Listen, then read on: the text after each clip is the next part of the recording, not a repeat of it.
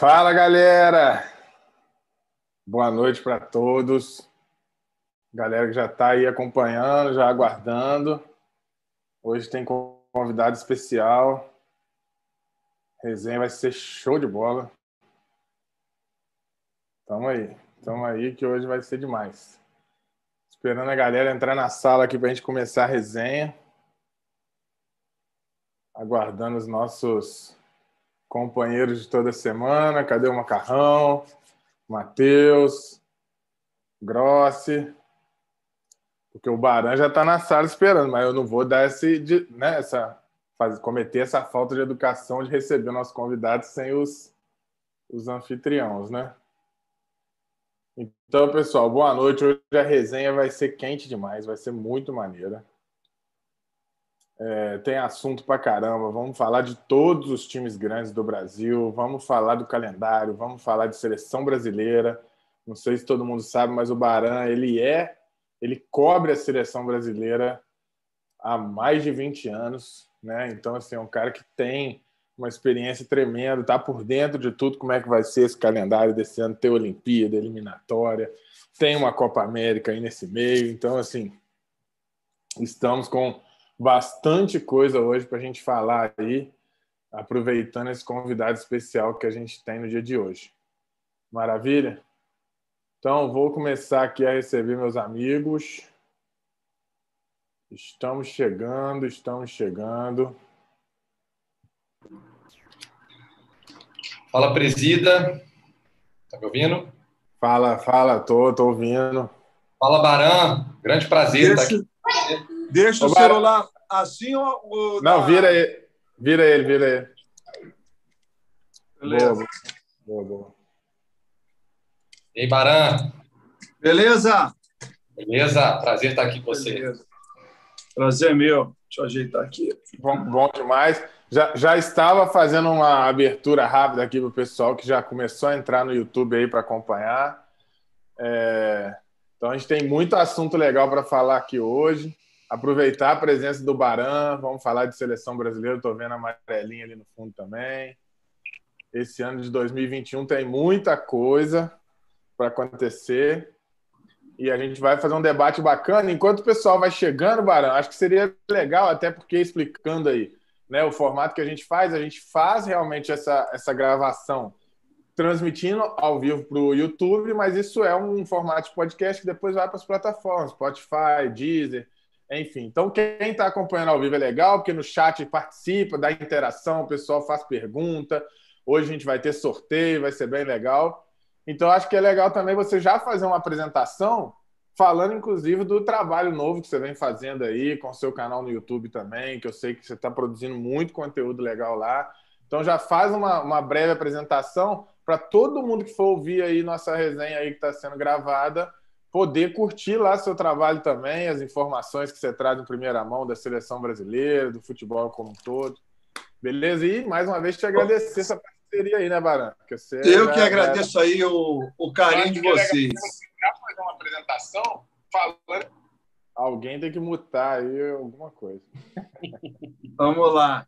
Resumidamente, eu acompanho a seleção brasileira pelo mundo é, conheço 36 países com a seleção brasileira, aliás, 35 países. O 36 país que eu conheço foi com o Flamengo, né, no Catar. Mas certamente eu irei para a próxima Copa, então eu iria conhecer também pela seleção. Mas atualizando, são 35 países do mundo que eu conheço viajando com a seleção brasileira. Sou o único jornalista do mundo que foi em todos os jogos da seleção brasileira após a última Copa do Mundo, só eu fui em todos os jogos, e eu dedico assim meu Instagram 90% às seleções brasileiras, porque eu não fico só com a seleção do Tite, vamos colocar assim. É, eu também falo da seleção de base, da seleção olímpica, da seleção feminina, da seleção brasileira de futsal, da de beach soccer, todas que estão sob o guarda-chuva da CBF. E você falou sobre o YouTube. Eu dei uma dedicada pouca ao YouTube, mas acabei rapidamente desviando o meu foco. Hoje eu não tenho produzido nada para o YouTube. Eu estou fazendo a Twitch TV. Eu estou apostando mais na Twitch TV. Eu acho que é mais a minha cara Twitch TV do que YouTube.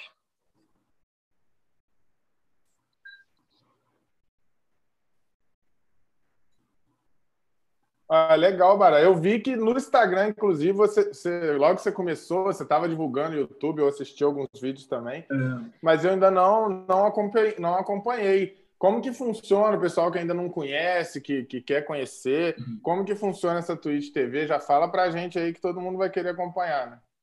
Vamos lá, a diferença é a seguinte, é para mim, ok? O YouTube é, é, é, é um perfil de algo que eu não curto, que é você abrir a câmera e sair falando sozinho é, por um tema ou dois, três, sem contraponto, sem a polêmica, sem ter alguém para discutir. Então, eu preferi fazer algo na Twitch TV, onde eu faço realmente um programa, eu monto um programa, é, eu coloco vídeos, eu coloco fotos, é, tenho link para que o, o, seguidor, no caso, né, possa entrar ao vivo e discutir todos os assuntos comigo. A gente, eu monto realmente um programa de TV. Então, por exemplo, é, ontem é, eu falei sobre um dos temas, né? A ausência do VAR no jogo de Portugal. Aí eu mostro o vídeo da bola que entrou, que não entrou. Aí depois eu mostro o vídeo do Cristiano Ronaldo abandonando o campo e discuto o tema. Então, se eu quiser, por exemplo, mostrar os gols da rodada, eu mostro os gols da rodada como se fosse, de fato, um programa de TV. E aí eu preferi esse formato do que o formato do YouTube. Para mim, é, é uma não é, ele não é melhor nem pior. Para mim, é, é quero... quase que uma mistura, se eu entendi certo. É uma mistura do YouTube com o Clubhouse. Seria algo parecido com isso ou não? Porque o Clubhouse é, é com Clube... áudio que a galera participa, né? É, o, Clube, o Clubhouse é só áudio, né? Exato. Aí pegou o YouTube, que tem a imagem, misturou com a proposta de interação, do pessoal participar Não, e poder entrar é que, sala. É que realmente a Twitch TV é como se você tivesse na, dentro de um, de, um, de, um, de um estúdio de TV. Você coloca GC, você coloca banner, você troca o fundo. É como se realmente fosse uma televisão, né? como se você estivesse fazendo um programa na TV mesmo, com todas as ferramentas para fazer um programa de televisão. Ah, legal. Demais. Eu ainda estou entendendo um pouquinho como é que funciona. E aí você Muito vai bacana. atingindo também umas metas, sabe? Para você se tornar um, um afiliado, como eles chamam, cria-se uma comunidade, enfim, é algo bem legal. Está começando agora aqui no Brasil, porque é uma plataforma de games, uhum. na verdade. Ah, então, é, é, a gente vê direto o pessoal é, postando, né? Tem muita sobre... publicidade é, no Twitch. É. Muito bacana. Não, bom demais. Vamos acompanhar aí. E aí, aproveitando aí para apresentar meus amigos, estou aqui com o Felipe Grossi, Matheus Marchiotti e Marco Antônio Macarrão, que vão fazer parte dessa resenha aí com, com o Baran. Pessoal, boa noite aí para todo mundo. Já aproveita aí para dar boa noite ao nosso convidado para a gente começar na resenha. Boa noite. Boa noite, pessoal. Boa noite aí, Baran. Boa noite a todos. Não, eu pedi para o pessoal. Obrigado pela presença mais uma vez com a gente, né? Pois é. O meu cenário aqui, a galera que acompanha não, não estranhar que eu estou na roça. Fiquei com medo danado da internet não funcionar, rapaz. Estou aproveitando esse lockdown, estou mais isolado que o, que o pessoal do Big Brother. O que tem me assustado agora no vídeo são esses relâmpagos, esses raios atrás do Felipe Grosso aí, cara. Pois Parece que a qualquer momento vai entrar na casa dele aí. Eu tô, em Juiz de Fora, o mundo está quase caindo. É mesmo? Tá, tá ameaçando, né? Se vai, eu não sei, mas que tá ameaçando, tá. tá eu tô aqui do lado, cara. Bom, Baran, e aí, cara, primeiro assunto que a gente iria, queria colocar para ouvir sua opinião é esse, passamos aí da metade dessa, desse, dessa primeira fase do Campeonato Carioca. É, temos aí os times grandes apresentando uma certa dificuldade, né, que é natural para início de temporada, sempre poupando jogador, boa parte dos times ainda não, não colocou o seu principal é, 11, é, os principais 11, vamos dizer assim, em campo. mas já começa a se desenhar um, um, uma classificação que já na reta final, né? É, como é que você enxerga esse primeiro momento aí, essas seis primeiras rodadas? Né? O campeonato na capital está proibido, mas está continuando aí no estado do Rio. É, como é que você avalia esse formato do Campeonato Carioca, as seis primeiras rodadas e a expectativa aí para essa reta final? Cara, eu acho que depois de muitos anos, o Campeonato Carioca conseguiu ter uma fórmula de disputa de fácil entendimento e que deveria ser um campeonato é, emocionante. Ele não se torna emocionante é por vários fatores, né? E aí é começar muito em cima do término do brasileiro, falta de torcedor, Vasco e Botafogo, ambos na segunda divisão. Então, muitas coisas aconteceram para que esse campeonato não tivesse a emoção como deveria ter por conta da fórmula de disputa. Muito fácil, né? 11 clubes se enfrentando, os quatro melhores avançam para a fase semifinal. Mas eu acho, cara, que a cada ano que passa, não tem mais porquê a gente ter o campeonato estadual ou os campeonatos estaduais nos moldes é, é, atuais. Não tem mais porquê é, um time que disputa o campeonato brasileiro ser obrigado a disputar um campeonato estadual. Sabe? Ele, ele joga não querendo jogar, poupando jogador, só entrando na reta final, não querendo participar no fundo da competição. E aí a gente ouviu durante muito tempo, principalmente aqui no Rio, ah, o campeonato só joga porque tem uma grana boa da Globo. E aí mostrou-se que não mais. é verdade. Hã? Nem isso tem mais, né? Pois é, então é um discurso que também não é verdade. É, eu acho o seguinte, cara, o, o, o time que está classificado para as séries A, B e C não deveriam mais disputar campeonato estadual nenhum. E o campeonato estadual deveria ser a quinta divisão do Campeonato Brasileiro. Então vamos lá, no Rio de Janeiro. Quem está disputando a Série A, B e C? Vasco, Flamengo, Fluminense, Botafogo e Volta Redonda. Quem está na Série D, que porventura caiu ano passado? Ah, nenhum. Ou os classificados do ano passado, né, do Campeonato Carioca para esse ano. Ok. Sobrou quem? Essa galera aqui. Essa galera disputa o estadual, que seria a quinta divisão do Campeonato Brasileiro. Os estaduais deveriam organizar a quinta divisão.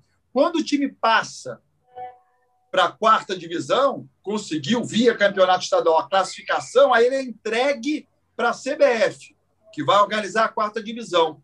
E, e segue a vida assim. Ah, quando é que um time tão pequeno vai enfrentar o time grande no Campeonato Brasileiro. Ele que arrume um jeito de, no Campeonato Brasileiro, ter esse enfrentamento. Não é enfrentar no Campeonato Estadual. Tem uma possibilidade na Copa do Brasil, né? É, e uma possibilidade Como também na Copa do Brasil. Então, sabe, estadual, cara, já não empolga mais ninguém. E vou mais além, e vou mais além. Acho que a CBF deveria fazer um estudo para que, que a gente tenha a mesma fórmula de disputa, o mesmo número de participantes dos estaduais de todo o Brasil. Todo o Brasil. É muito difícil você explicar que no dia, por exemplo, 8 de março, vamos para os gols da rodada, no dia 8 de março, um domingo, por exemplo. Vamos aos gols da última rodada do primeiro turno do Campeonato Baiano. Agora, gols da semifinal do retorno do Campeonato Paulista. Agora, gols do primeira rodada do quadrangular decisivo do Mineiro. Ah, é muito complicado. Ninguém pensa no futebol como um todo, né? Não tem, não tem esse pensamento de realmente o produto ser bom para todo mundo, né? Cada tem que unificar. Um seu... é. Tem que unificar. Mesmo que a realidade de São Paulo é diferente da realidade de Roraima, é diferente da realidade do Mato Grosso. Ok, faz-se um estudo e qual é a melhor fórmula? 12 para a maioria, 10, 8, seja lá o que for. A CBF vai, galera, é o seguinte: fizemos um estudo, alguém vai sair prejudicado, mas a maioria vai sair beneficiada. Número, esse aqui, X. Fórmula única para todo mundo, Y. Acabou. E, e você acha que a gente corre risco aí, está tendendo a isso de não ter os quatro grandes na, na semifinal do Carioca? Ah, com certeza. Com certeza não teremos, porque o Volta Redonda ele já está muito bem pontuado. É. Né? Vai pegar o Lanterna, né? É. Vai pegar e... o Lanterna, vai pegar o Macaé. E o Vasco, por exemplo, o Vasco está com. Seis pontos. Atrás do Volta Redonda? Não, tá, o Vasco tem Vasco seis, Volta Redonda tem 13. Tem 13, Volta Redonda. Ah, não, não. não sete diferenças. Sete, pontos em... É. Sete pontos. É. Cinco rodadas, né? Pois é, não vai tirar. Não vai tirar. Fora que entre o Vasco e o Volta Redonda tem outros clubes também, né? E o Madureira e a tirar. Portuguesa tem 10, né? É. é isso aí. Então a situação, a situação é... não que a situação do Vasco seja difícil para chegar à semifinal, ela é difícil, mas o Vasco pode conseguir. O que é improvável é que o Volta Redonda perca essa vaga. Uhum, ele vai conseguir a tendência é ele tirar outro grande, né? Exatamente. O Vasco pode conseguir? Pode Sim. conseguir. Vai ser Vasco, Flamengo, Volta Redonda e mais um. O Fluminense vai chegar? Vai. Vai ser Fluminense, Volta Redonda, Flamengo mais um. O que eu não acredito é que o Volta Redonda perca essa uhum. posição uhum. que ele conseguiu entre os quatro melhores. É, eu me arrisco a dizer que dos grandes eu aposto em dois. Eu acho que vai passar Flamengo e Fluminense, Botafogo e Vasco ficam de fora, pelo que eu tenho visto dos jogos, porque eu sou São Paulino, mas acompanho, não está não tá tendo jogo do Campeonato Paulista, tenho acompanhado bastante o Campeonato Carioca. É... Você é um herói. Sou... é, o que, é o que mais passa aqui pra gente, né, cara? Então é o que, que é mais perto. Até tenho assistido os jogos do, do Grêmio. Não também, né, mais, né, Matheus? Não mais, né? É verdade. Essa loucura aí da Globo. A, não tá a Record passa ou não passa, né? Tá nisso é, também. É. Mas a Record eu, é uma bagunça, né? O cara? futebol, o futebol para mim, que, que assim, é, é, é, sofrível assistir o Campeonato Carioca, são jogos realmente muito ruins, mas dos grandes, a quali, assim, em termos de qualidade, o, o Flamengo com o time C já, já se mostra mais competente que o, o Botafogo, por exemplo. O jogo do, do Flamengo contra o Botafogo é, é, um absurdo você ver o time C do Flamengo fazer o que fez com o time do, do, do, Botafogo. Então, eu não acredito no Botafogo, não acredito no Vasco, é Flamengo, Fluminense, volta redonda e mais um. Aí esse mais um está entre Madureira, Portuguesa. Eu confio mais nos dois do que no Botafogo e Vasco. É, infelizmente, o Botafogo e o Vasco estão fazendo jus à, à Série B né, em que é. estão, né? É, o rebaixamento. Estão, estão sendo coerentes, né? É uma coerência que a gente não queria. Ainda bem que eu sou também voltar, porque eu sou nascido em Volta Redonda, né, Matheus? Aí eu tenho plano B, Algum sem ser de Série B do meu Vasco, né? Quando eu estava lá, não voltasse raramente. Se bem que teve um voltasse Fluminense, foi a final da Taça Guanabara Mas 2005. você já não estava lá, não. Não, não tava, não, mas tá, ainda tinha. Eu vi lá na sua casa. Ainda tinha raiz. Não, ainda tinha muito mais raiz Carlos. ali. Porra, aquele, o, aquele Paulo César de Oliveira desgraçado, salvo engano. É, ué, aquele, aquele Foi gol do Antônio Carlos, não foi, Barã? Foi. Zagueiro. No último eu minuto. Lembro. Eu assisti na sua casa, filho. nós estávamos bebendo. Foi, eu lembro. Ali na Aristóteles Braga, isso mesmo. É. Ó, essa final aí, ela foi muito esquisita. Porque foi. o Volta Redonda é, ganhou o primeiro jogo do Fluminense na final. O Fluminense anunciou a contratação de três ou mais, mas no mínimo três jogadores do Volta Redonda entre um jogo e o outro. Aí o Fluminense ganha a partida. E os três jogadores que o Fluminense contratou do Volta Redonda nunca jogaram no Fluminense. Um deles foi o goleiro Lucão, se não me falha a memória. É, Teve um zagueiro, acho que era alemão. Era até bom jogador. Sim, eu acho que até o goleiro falhou no, no, no lance aí, não foi? Sim, é, o gol, o gol de cabeça. Não foi? No lance final? Foi, foi isso mesmo. Eu não estou querendo dizer aqui que, que o Volta Redonda entregou o jogo, porque eu acho que realmente não entregou. Sim, não, sim. não entregar não. não. Claro Mas é, é uma situação difícil. Ambiente. O Flamengo com o Ipatinga tem uma situação parecida, Baran, na é, Copa do Brasil. É. Mexe com o cara, desconcentra é, o cara. Exatamente. Enfim, Você quer ver outro exemplo? É uma desse? manobra, é uma manobra é um... que deu certo. O Bayern de Munique, em 2013, na final da Champions League contra o Borussia, o Bayern contrata o Guts e na reta final, e aí na, nos jogos finais o Guts cai de produção. Acho que nunca mais também voltou a jogar bola, né? É, depois Mas, daquela contratação. o né? principal jogador do, do Borussia e ali ele se perde. Né? Enfim, loucura mesmo. Isso aí é uma. Eu, eu terminei de ver hoje.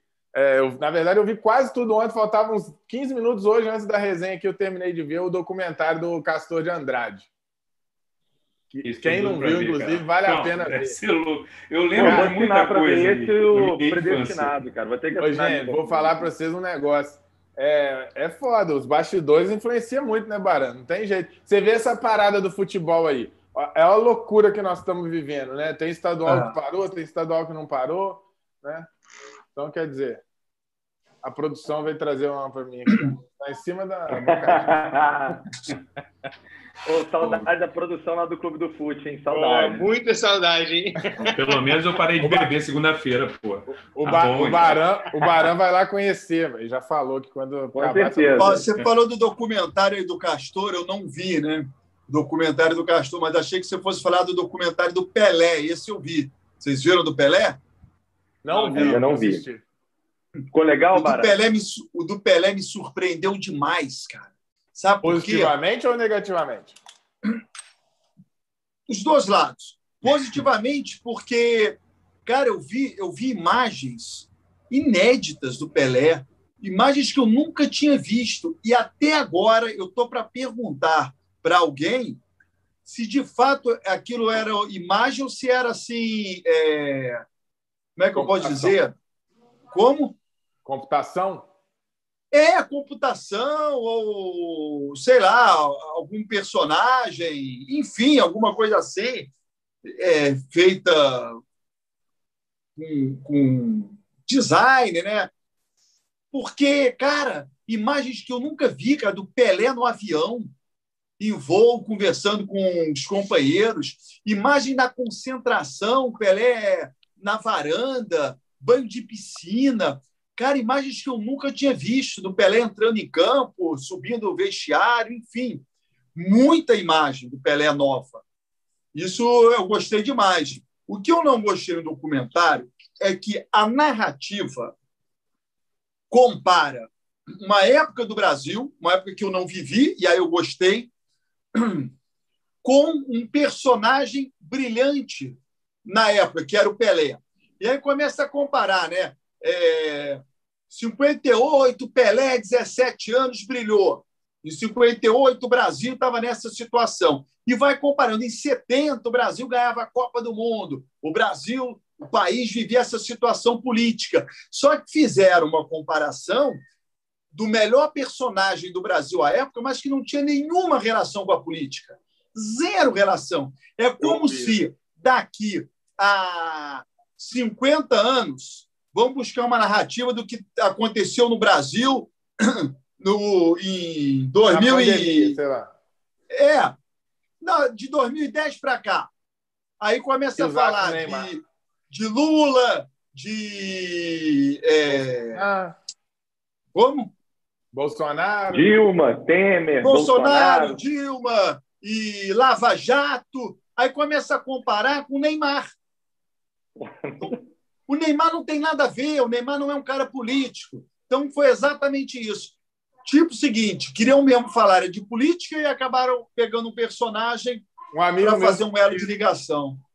Mas vale a pena assistir. Um o que é um absurdo pensando que eles pegaram o personagem, né? Então, mas um amigo meu falou isso para mim, eu desanimei um pouco de assistir por isso.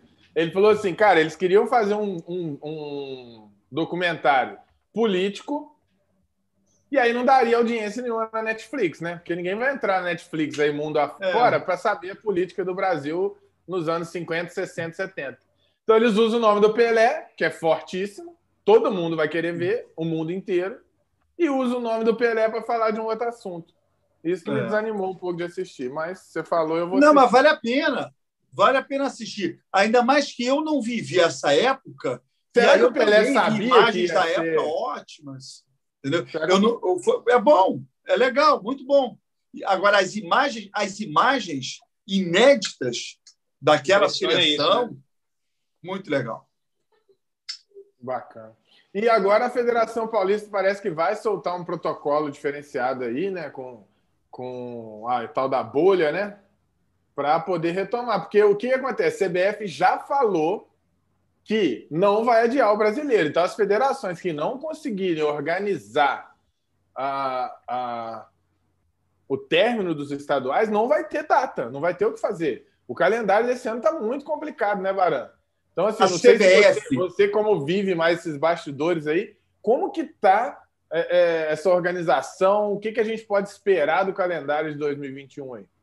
A CBF e as federações, elas precisam entender que não serão elas que vão decidir se o campeonato vai começar ou não. E eles deveriam ter aprendido isso no ano passado, quando também a Federação Carioca, que foi a primeira a, a voltar, ah, vai ter estadual, semana que vem vai ter jogo. Aí veio o governador: não, não, não, não vai ter jogo, não, porque aqui não tem jogo. Aqui não tem jogo. Quando a CBF disse que não ia adiar nada, que ia ter jogo, três dias depois veio a ordem: não, não, não, não vai ter jogo aqui. Federação Paulista não pode ter jogo, e a Carioca também na cidade do Rio não vai ter. E se amanhã ou depois, lá em Volta Redonda, falar que não tem jogo, também não tem. Só que é difícil para o futebol entender. E fica feio. A CBF andou colocando jogo aí, saiu de um lugar, foi para Goiânia, aí bateu em Goiânia, não, aqui não tem jogo. Aí jogou para Volta Redonda, aí o prefeito, não, aqui também não vai jogar. E botaram em Saquarema. Cara, precisa entender que o futebol não está acima, não está acima é, de governo, de prefeitura. Não estou entrando no mérito se o futebol Sim. pode ter ou pode não ter, se é uma bolha ou se não é. Eu estou dizendo que quem vai decidir não é a CBF, tampouco as federações. Concordem ou não, né? Não é uma questão, é verdade. É. E aí fica esse negócio, mas parece que estão querendo, de alguma forma, um pressionar o outro, né? A, a CBF pressionando as federações, para as federações, de repente, pressionarem os governos estaduais, como se. Pô, é, é, é, Não, e a loucura é essa, né? Porque, assim, por exemplo, no Rio, é proibido jogar no Rio. Aí eles jogam fora da cidade do Rio. Mas pode treinar todo dia no Rio. É. Então, assim, é descabido. São Paulo também pode treinar. São Paulo não tem como esse, esse, esse, país ser levado a sério. Porque se você pensar em controle da pandemia, vocês acham que é melhor ou pior? Um time ficar viajando e depois voltando para o Rio? Ou ficar só no Rio jogando no Rio? Não, pior foi o seguinte: quando, quando o prefeito do Rio determinou que a partir de sexta-feira não teria jogo no Rio, a Federação Paulista, se aproveitando dessa data de sexta, encaminha um jogo para quinta-feira em São Januário. Aí depois teve o veto do prefeito do Rio. Gente, como é que uma federação pode mandar um jogo para uma cidade onde o prefeito acabou de dizer que vai fechar? Tipo o seguinte, galera, aqui a pandemia está horrível, a partir de sexta não tem jogo. Aí o cara pensa, opa, então, joga lá até quinta que está valendo. Meu irmão, ao invés de você correr de lá, o último lugar que eu vou jogar, o último lugar é no Rio. Pô, o prefeito disse que lá está horrível. Não, a Federação Paulista vai e faz o contrário. Opa, já que é a partir de sexta, vamos aproveitar e jogar lá até quinta. Que absurdo! Absurdo! Aí o prefeito do Rio foi e disse que não ia ter jogo. O que eu acho é o seguinte: futebol é o lugar mais seguro que tem é. É verdade. Não tenha dúvida disso. Pudera que no meu trabalho, no seu, tivesse dois a três testes por semana de Covid. Com convicção, a Covid ia diminuir muito no Brasil. Pudera que no shopping center tivesse também, em todas as repartições, mas não tem, por uma questão financeira, é outra história. O futebol tem. Então, o futebol, dentro das quatro linhas, claro que ele é o ambiente mais seguro, ainda que não 100%, Mas ele é, de fato, um ambiente mais seguro. Só que, em volta do futebol, existe um outro ambiente que não é seguro. Vou dar um exemplo aqui. Eu fui miseravelmente a 23 a 25 jogos do Campeonato Brasileiro. Miseravelmente. Das 38 rodadas, eu devo ter ido, devo ter ido pelo menos a 20 jogos do Campeonato Brasileiro. Dentro das quatro linhas, segurança total, todo mundo lá testado. Mas a imprensa, não. A gente não tinha nenhuma obrigação de ter qualquer tipo de teste para entrar nos estádios. O único jogo em que todos foram obrigados a ter o teste, o PCR, aquele que bota no nariz, e foi o único teste que eu fiz até hoje, foi por conta deste jogo, foi a final da Libertadores América. Quem não tivesse o papel não pegava a credencial. Foi o único jogo. Todos os outros jogos eu fui e não tinha nenhuma necessidade de qualquer teste. Então, ele passa a não ser um ambiente seguro. O futebol. Não, ambiente seguro, acho que não, não existe em lugar nenhum, né, Bara? É, mas ele é o mais seguro dentro das quatro linhas. Ele é o ambiente de trabalho mais seguro do Brasil. Certamente é. Todo mundo é testado duas a três vezes por semana, mas, por exemplo, o Internacional, quando sai de Porto Alegre para jogar contra o Flamengo no Rio, a aglomeração da torcida do Inter em Porto Alegre o Flamengo, quando na sai reta do. final ali, teve muita aglomeração de torcedores. É. O Flamengo, quando vai jogar é no Maracanã, a parte externa. O Flamengo, quando foi, chega em São Paulo para jogar pra, na última rodada, aglomeração. Ontem, Paulo, o Flamengo e Araruama. Então, o futebol tem que entender isso. Ele motiva a aglomeração. É, é, cai de novo nas incoerências, né? Porque na reta final, tanto do Brasileiro, Copa do Brasil Libertadores, não teve parada. Agora que é um momento que ninguém vai aglomerar para ver Flamengo Boa Vista. Aglomerou. Mas aglomerou. Na porta, Perto do, hotel, do que aglomerou. na porta do hotel do Flamengo. O Flamengo se concentrou em Rio Bonito. A porta é. do hotel estava lotada. Esse que é o ah, problema nessas cidades menores. É, mas, mas nessas, nessas cidades menores, ou então quando vai para o Nordeste, para a Copa do Brasil, ou na região que o time não está acostumado aí, os torcedores vão todos para a porta, cara. Todo mundo quer tirar uma foto, é. todo mundo quer ver o jogador de perto. É, a única assim, oportunidade, né? É, não tem tanta oportunidade de, de ver. Eu até estava tava brincando que quando cogitaram trazer o, o Campeonato Paulista para Minas ou para o Rio, é, vai trazer eu que gosto de acompanhar o Campeonato Paulista vai trazer quando não tem torcida, eu não posso chegar perto. Mas, assim, eu que tenho um pensamento um pouco mais consciente, eu sei que pô, pode vir aqui na porta que eu não vou aglomerar para lá. Mas a galera, no modo geral, cara, eu participo de. Tem grupos aqui que eu, que eu participo de, de, torcida e tal. A galera não pensaria duas vezes, cara. É, não tem jeito. O, é, é, o, que o, que o Barão falou. Fora das quatro linhas ali, é muito difícil ter esse controle. Veja bem, o futebol ele é o ambiente mais seguro, tá? é, mas ele, ele motiva, motiva a aglomeração. Ele tem que entender isso. Ele motiva a aglomeração, não por culpa do futebol, culpa das pessoas que Sim. amam futebol e que não têm essa consciência. O futebol não é culpado, mas ele motiva a aglomeração.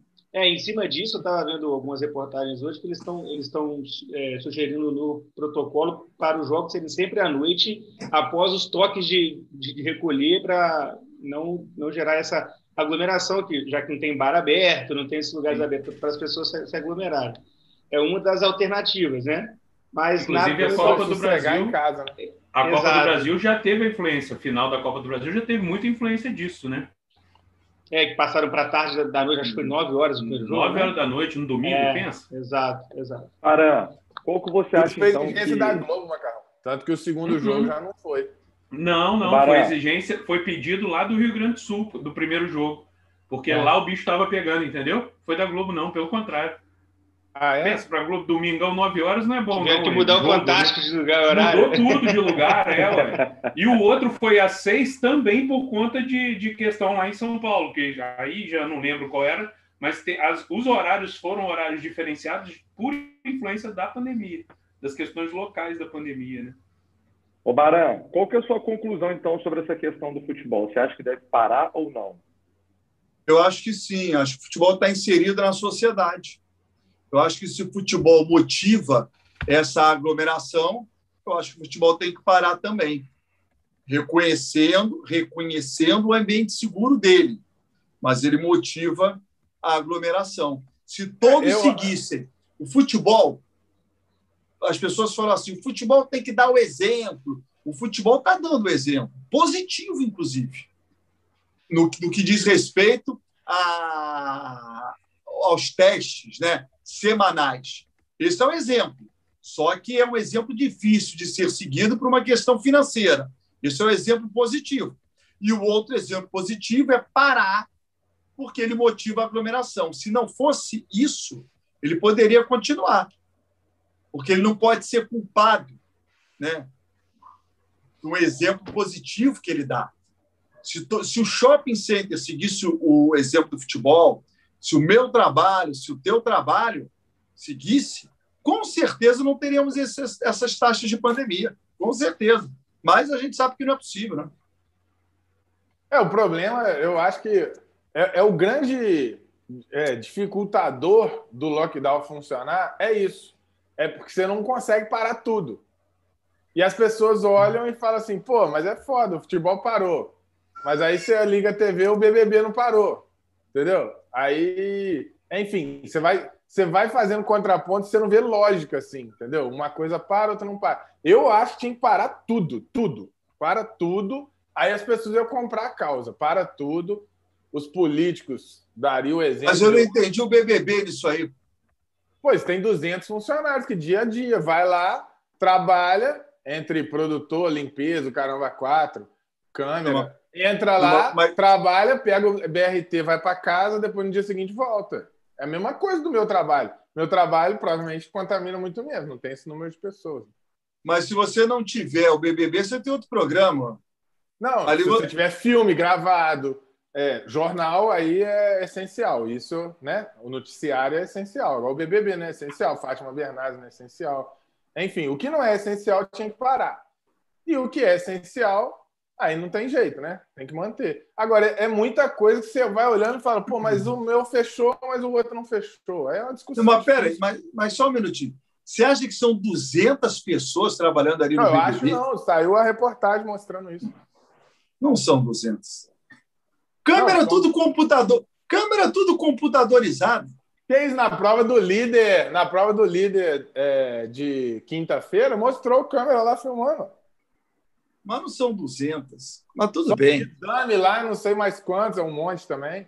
É, é, a Pô, reportagem mas, mostrou. São, mas se aqueles danos passar alguma coisa, os caras nem o olho deles aparece. A roupa é toda. Não, não, mas, aí, tá mas eles convivem entre eles, Matheus. Não, sim, sim, eles sim. Vão mas passar é, quem tá não passa, né? É, exato. Os confinados não. Se comparar é, com a questão que o que eu estou dizendo é que o programa em si movimenta um monte de gente que se contamina, que sai de casa, que vai para o transporte público, igualzinho qualquer outro trabalho. Não, e é a incoerência, né, de é né? essencial ou não é? Futebol. Dentro de é, o jogador tá seguro, o participante do BBB tá seguro. Sim, Agora, sim, sim, o que movimenta... O entorno, né? É, mesmo, o mesmo raciocínio do Baran e o mesmo raciocínio para qualquer outro... É, o que, o que, o que eu não... O que, eu não, o que eu não concordo, aí me parece perseguição, é escolher um programa de uma emissora não, e eu não, não vejo... Preste atenção eu nunca via, eu nunca vi, não, há pelo menos oito anos que eu não vejo uma edição de BBB. Oito anos. Depois que meu filho nasceu, eu passei no BBB. Mas vamos lá. É, então, eu não sou defensor de BBB.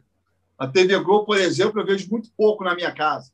Se eu tiver que ver, eu tenho que ver sozinho, que a minha mulher impede de ver TV Globo. Então, eu não sou defensor de BBB e muito menos de TV Globo. Mas eu acho uma perseguição alguém escolher um programa para dar como exemplo e dizer: se o futebol parou, o BBB tem que parar.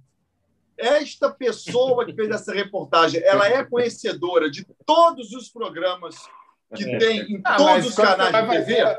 Por que, que ela escolheu a reportagem? Que tipo ela assim... quis, ela fez uma perseguição. Ela escolheu um programa de uma grande audiência e escolheu. Porque, com certeza, tem outros programas na TV que envolve um monte de gente. E vou mais além. Se a pessoa detecta que são 200 pessoas trabalhando no BBB, se não tiver o BBB e tiver outro programa, aquelas 200 pessoas vão trabalhar em outros locais, porque a TV Globo não contrata tantas pessoas assim só por causa do BBB.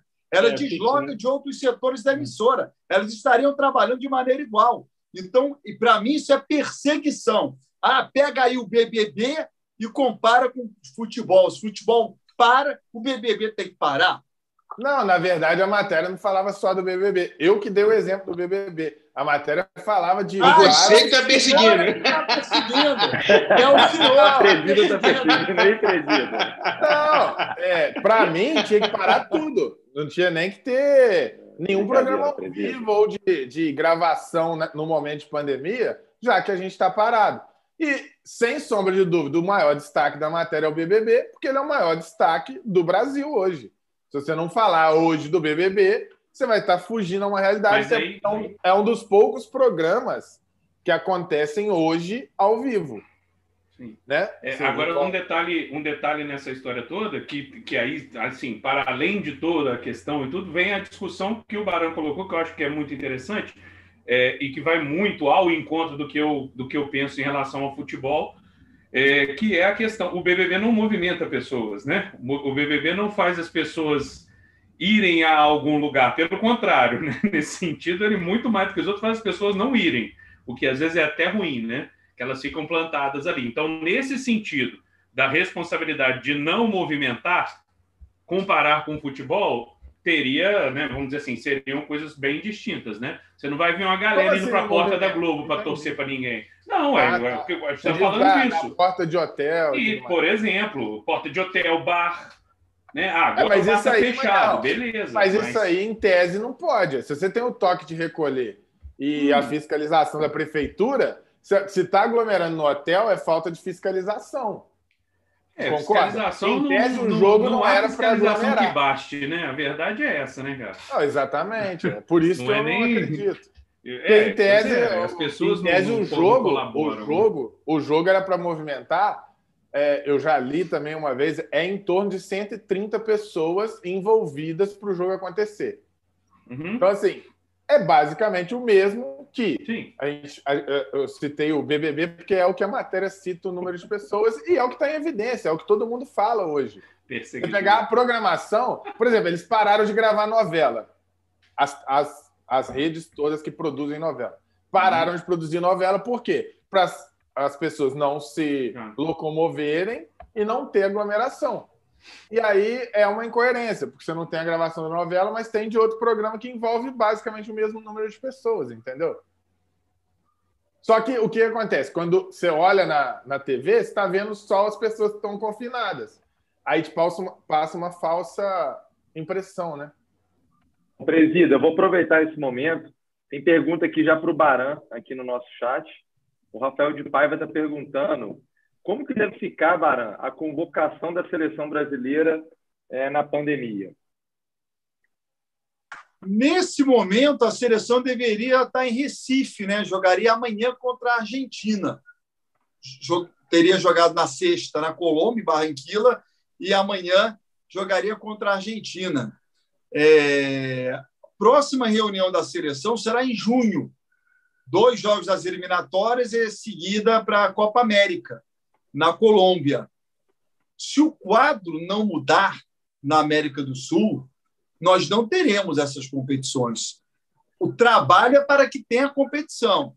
A Comembol trabalha normalmente para que a competição aconteça. Mas, por exemplo, Hoje, a Colômbia não recebe nenhum voo vindo do Brasil. Se você quiser ir voar para a Colômbia, não tem. Recentemente, a seleção de basquete não conseguiu descer na Colômbia. Ia jogar duas partidas das eliminatórias.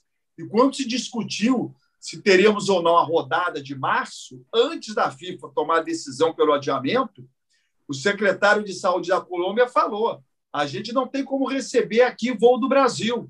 Se a gente não teve como receber o basquete, não recebe é, nenhum turista, por que, que eu vou receber a seleção de futebol?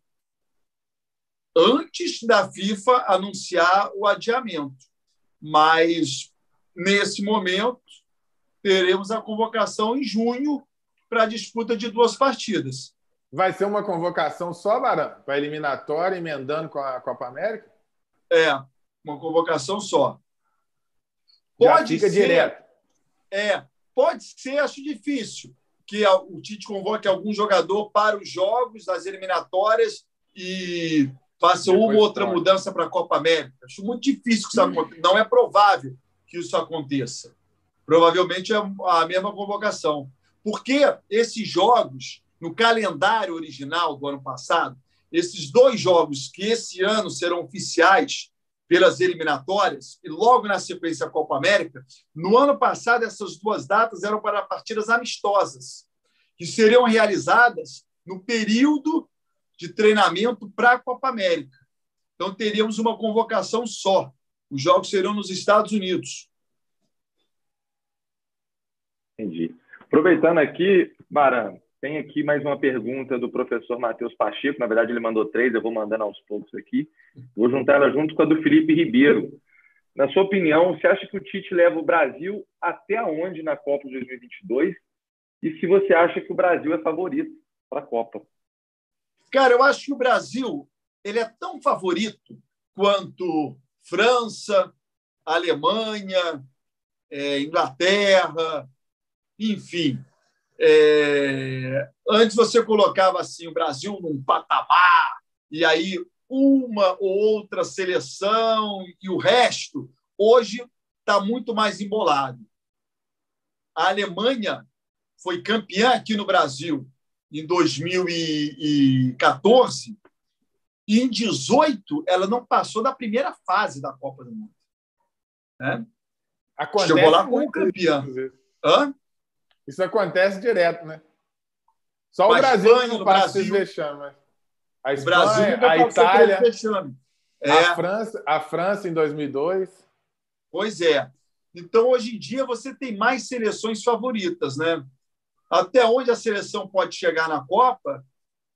Cara, ela pode chegar à final, a ser campeã ou cair numa fase quartas de final, dependendo do enfrentamento. Eu acho que sempre primeira fase e fase oitavas de final, dificilmente a seleção brasileira cai. A última vez que ela caiu numa fase oitavas de final, tinha um, um, outro método, né? Era uma outra forma de disputa, foi 82. 90. 90 foi nas quartas, com a Argentina. Não, não, acho que foi 90 oitava. foi oitava, foi oitava aquilo. Foi, eu lembro, porque eu era moleque, moleque, é, nossa, como eu passei raiva aquele dia. Foi oitavo? eu lembro bem daquele é. dia. É, foi quase assim, 90%, 90 no mínimo de certeza aí. É, foi oitavo assim. Mas enfim. É, mas, então, é, foi, foi 90. 92 então. já, mesmo que... Foi o gol do Canidia. É. Canidia, isso. Isso, Canidia. Tiraram o Moser, o Moser ia quebrar o Maradona naquela jogada. Aí tiraram o Moser e tomamos aquele gol. Acho que não. Acho que o Moza não estaria ali, naquela posição. ah, ele ia ter voado no Maradona. Na hora que ele driblasse o segundo.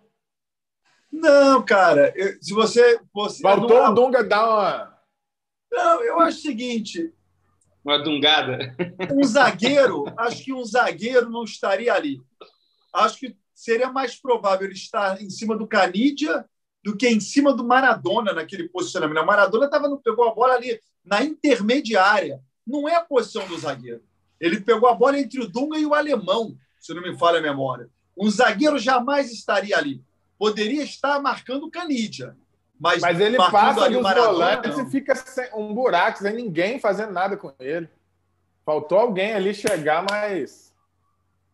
Cara, é craque, gênio, né? É, é foda. Ô, Barão, aproveitando. Já tinha dopado os caras, aí é foda. Já tava cheio da água, da água maldita. É. o branco tava vendo dois Maradona ali. Lenda também. Né? O branco não tava nesse jogo, não. Hein? Mandar energias boas pro branco aí, gente, pelo amor de Deus. É. Parece que tá melhor, né, Barão? É, as notícias que eu vi, né? A família dele divulgou que ele tá bem melhor. Foi estubado já? Branco, Vou contar uma história rápida. Um, eu perdi Boa. um furo de reportagem por causa do branco. Eu não acreditei no branco. Fala aí. Eu estava numa churrascaria em 2003, churrascaria aqui no Rio, pertinho da antiga sede da CBF. E eu estava jantando com os amigos e o Branco estava cinco mesas atrás, jantando também, tomando vinho. O Branco bebe muito vinho. Em 2003. E aí, rapaz, o Branco levanta da mesa, se aproxima de mim e fala assim: Barão, você ainda cobre a CBF? Eu falei: sim. Vou te dar uma notícia. Acabei de ser convidado e aceitei. Eu vou assumir coordenação de base da seleção brasileira. Falei, Nossa, Brão, que legal, parabéns. Então tá bom. Aí ele virou e voltou para a mesa dele. E eu pensei comigo, porra, bebeu vinho. Tá. Não vou dar essa notícia. Tá louco? Não dei. 2003, não dei. Dois dias depois, rapaz, a CBF anuncia novo cargo na seleção brasileira, diretor de, das divisões de base, branco. Aí você ficou branco, né? Aí, em 2004, é, um mês, dois meses depois disso aí, já, ou um mês depois, em 2004, é, foi a Copa, foi o pré-olímpico na Colômbia, na, no Chile, em, na cidade de Concepción e Vinha del Mar. Foi aquele episódio do Robinho e do Diego, que o Robinho baixou as calças do Diego. Aí o Branco foi chamado correndo para ir para lá. E aí eu aprendi a tomar vinho com branco, lá no Chile. Mas, enfim, eu não dei a notícia porque eu não confiei na fonte à época. Era o branco. Boa, e a fonte bom. era direta, né? Não, era, não tinha nenhum, nenhum nada, nenhum telefone sem fio, né? O, o, único, o único negócio entre a fonte era o vinho, né? Ele preferiu parar é, no vinho ali. O vinho que era duvidoso, né? Para e o Neymar. A Copa do Neymar vai ser essa de 2022, para? O que você acha? Cara, eu acho que tem que ser, né? A Copa do Neymar. É, talvez seja. Eu não acredito que seja a última Copa dele, tá? Eu acho que o Neymar tem caixa para disputar mais duas Copas do Mundo. Mas à medida que a idade vai passando, né? É, o jogador tende a dar uma caída também de rendimento. É, não acho que ele vai disputar a próxima Copa já com rendimento caindo, não. Mas a outra pode ser que ele tenha enfrentamento de jogadores assim, né, com mais volúpia do que ele daqui, estão projetando daqui a seis anos. Mas eu acho que é mais uma Copa para o Neymar, como foi a última. A última também, pela idade, né, era a Copa do Neymar mas também era do Messi, também era do Cristiano Ronaldo, e não foi de nenhum dos três. A próxima Copa é a Copa do Neymar, mas também é do Messi, também é do Cristiano Ronaldo. Será? Pior. Hã? Será? É para ser, né? É a última deles. Só que ah, tem um cara aí, tem um cara aí que foi o, entre aspas, o dono da última Copa e que agora vai estar numa idade melhor e com mais experiência, que é o Mbappé. Num time forte. É, aí agora. Exato. Como é que é? E num time forte. Exato. Pois é. Exato. Pois é. Então, tem mais jogadores aí que podem assumir o papel aí de protagonista da Copa do Mundo, né? É, mas é, para as pretensões do Neymar, tá na hora dele querer dele ter que colocar assim, ó, não, essa eu vou pôr no bolso aqui, não vai ter Mbappé, o Messi o Cristiano Ronaldo vai ficar. Se ele quer ser o que ele sempre Chegar fala inteiro, que, né, que vai, é, então, ele, mas é assim, ele tem que ele tem que chegar na Copa inteiro e assim, ter essa personalidade de, de, de assumir essa, essa função. Não, mas se ele chegar inteiro, eu acho que ele sempre assumiu, cara. O problema é que as duas Copas ele que ele jogou, pode até falar sobre isso. Mas, assim, tudo que eu já li, é, falam que as duas Copas que ele jogou, ele realmente chegou é, é assim, é, eu, machucado. Em 2018 ele chegou machucado, tanto que acaba a Copa, ele, ele realmente fica afastado. E 14 ele chegou recuperando, ainda foi é, lesionado. É, mas eu acho assim que o, o, o, inteiro que a gente fala, que você fala da parte física, eu acho que ele tem que tomar muito cuidado também com, a, com, com esse campo, cara. Assim, não, não era para se uma coisa preponderante, mas se ele chega lá cheio de polêmica, com a cabeça toda virada, como tem feito nos últimos anos, eu acho que a Copa é chegar maduro, para ele chegar mais. deixar de ser aquele meme do menino Ney e ser o homem Neymar para tudo. É isso eu quero dizer, que ele tem que assumir um mas, papel de liderança na, no geral. Né? Cara, as polêmicas do Neymar fora de campo, a maioria, maior, não estou falando todas, Sim. mas a maioria são polêmicas que criam para ele. Exatamente. Por exemplo, por exemplo, porra, a mãe do Neymar estava namorando um cara, teve uma confusão. Cara, o Neymar está é, um oceano, um Não, oceano é. de distância. Criaram a polêmica com ele, né? E, e, e tem várias assim. Tem várias assim. Quando, quando parou o futebol, o Neymar fechou um sítio lá, uma casa lá, que, que, né, que é as casas de sonhos e tal.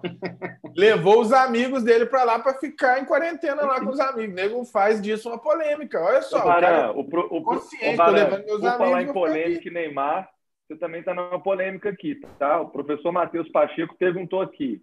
E a pergunta que não quer calar. O Barão estava ou não na festa do Neymar?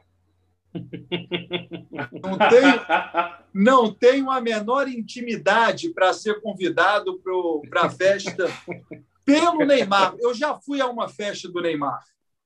Eu já fui. Em Los Angeles, nos Estados Unidos. Mas eu não fui a convite do Neymar. Foi uma situação que eu estava num restaurante com a seleção, é, numa viagem com a seleção na Copa América Centenário nos Estados Unidos, tá? O Neymar não participou da Copa América Centenário porque ele entrou em acordo para jogar a Olimpíada, Olimpíada. Foi logo depois da Copa América Centenário. Mas o Neymar estava em Los Angeles gravando um filme. E aí ele alugou uma casa lá em Los Angeles fantástica. Eu estou contando essa história aqui que eu contei poucas vezes. Poucas vezes eu contei essa história. Publicamente, então, não me lembro de ter contado. Lá no meu trabalho, no Esporte Interativo, todo mundo sabe. Mas vamos lá. O que, que aconteceu? Eu estava num restaurante, eu trabalhava para uma empresa, para a Mova, que prestava serviços para a seleção brasileira. E eu também prestava serviços fazendo trabalho para a Vivo, que era patrocinadora da seleção. E eu estava num restaurante jantando em Los Angeles, quando chegou o pai do Neymar e como é, o André Cury, que é o cara do Barcelona, responsável pela ida do Neymar para o Barcelona, o empresário do, do Neymar, esqueci o nome dele, que é de Santos. Esqueci. Wagner Famoso, Ribeiro. conhecido. Hã? Wagner Ribeiro. Wagner Ribeiro, estava o Wagner Ribeiro, enfim. Eu estou dando o nome das pessoas né, para para como é que é ratificar a história. Da, da veracidade. eu estava nesse restaurante estava no restaurante. E aí, quando eles chegaram lá, o pai do Neymar, com essa galera, o restaurante estava fechando, eles iam sentar na nossa mesa. Não por amizade comigo, mas por amizade ao dono da Mova, o Alfredo, que conhecia muito o pai do Neymar e o André Cury e o Wagner Ribeiro. E eu estava com eles. E aí o pai do Neymar estava fechando o restaurante. Vamos fazer uma coisa? Vamos lá para casa que vai rolar uma festa lá. E aí eu nem queria ir, porque eu, eu tinha um programa para fazer no dia seguinte, eu tinha trabalho para fazer no dia seguinte. E eu não queria ir, já era tarde da noite. O restaurante Los Angeles estava fechando. Por isso que nós não ficamos no restaurante, para você ver como estava tarde. E eu não queria ir. Não, vamos, vamos, vamos, vamos, vamos. Eu fui. Eu fui. E aí teve essa festa, aí o Neymar estava, um monte de gente. Enfim, e aí eu fui nessa festa, mas não a convite do Neymar. Eu não tenho intimidade para ser convidado pelo Neymar para uma festa na casa dele. Mas estava boa lá, Bara, a festa? A festa? Cara, eu não gosto muito do tipo de ambiente, mas estava. Tinha bebida para caramba, comida, aí passou pra rapaz com a bandeja, veio colhendo o celular de quase todo mundo. O meu não, da galera conhecida, não, mas dos, de outras lá, das meninas que estavam lá, recolheu Os caça-likes, né? Tiraram tudo, né? Dos caça-likes recolheram de todo mundo, né? Recolheram de todo mundo, né? Enfim. Isso em Los Angeles. Bom, muito bom, Barão. Muito bom. E a Olimpíada, Barão? Só um, um, rapidamente aqui, pessoal que está acompanhando ao vivo, eu vou pedir o seguinte: a gente tá. Eu coloquei um link aí no chat. Esse link é só clicar nele para poder concorrer. A gente vai sortear é, par de, de voucher para o happy hour do Clube do Fute assim que reabrir.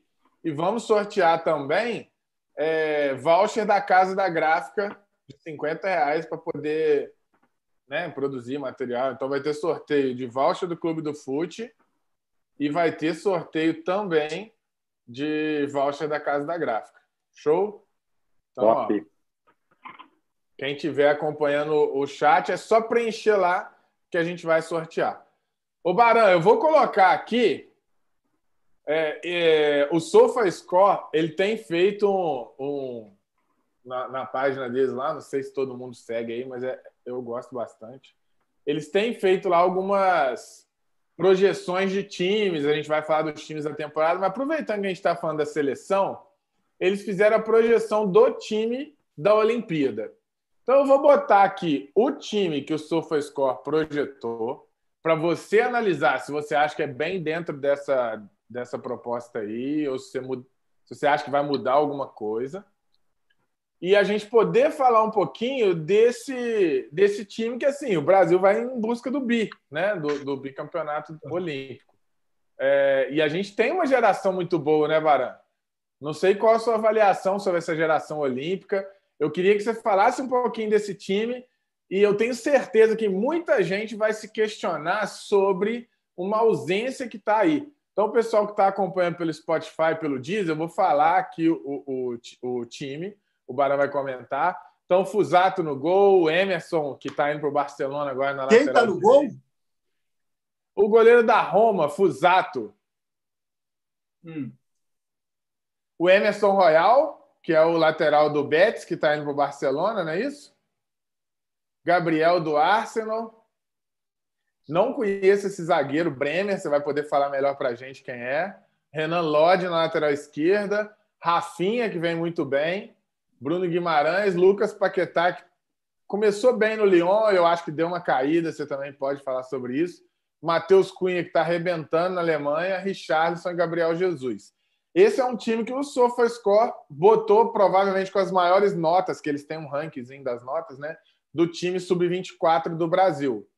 E acredito que muita gente vai olhar para esse time e sentir algumas ausências. Talvez a mais comentada delas vai ser a do Gerson, que depois, um caso à parte, eu quero que você fale um pouquinho sobre isso também. Mas o que, que você acha do time sub-24 do Brasil e nossas perspectivas para a Olimpíada?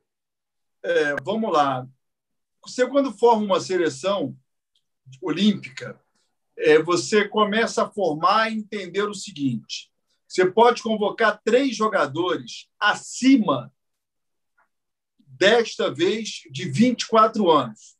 Né? Normalmente é uma seleção sub-23. Você vai fazer uma seleção sub-24. Acontece que, primeiro, a CBF ela vai ter que definir uma prioridade seleção olímpica ou seleção principal?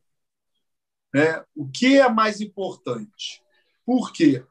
Porque nós temos uma Copa América um pouco antes da Olimpíada.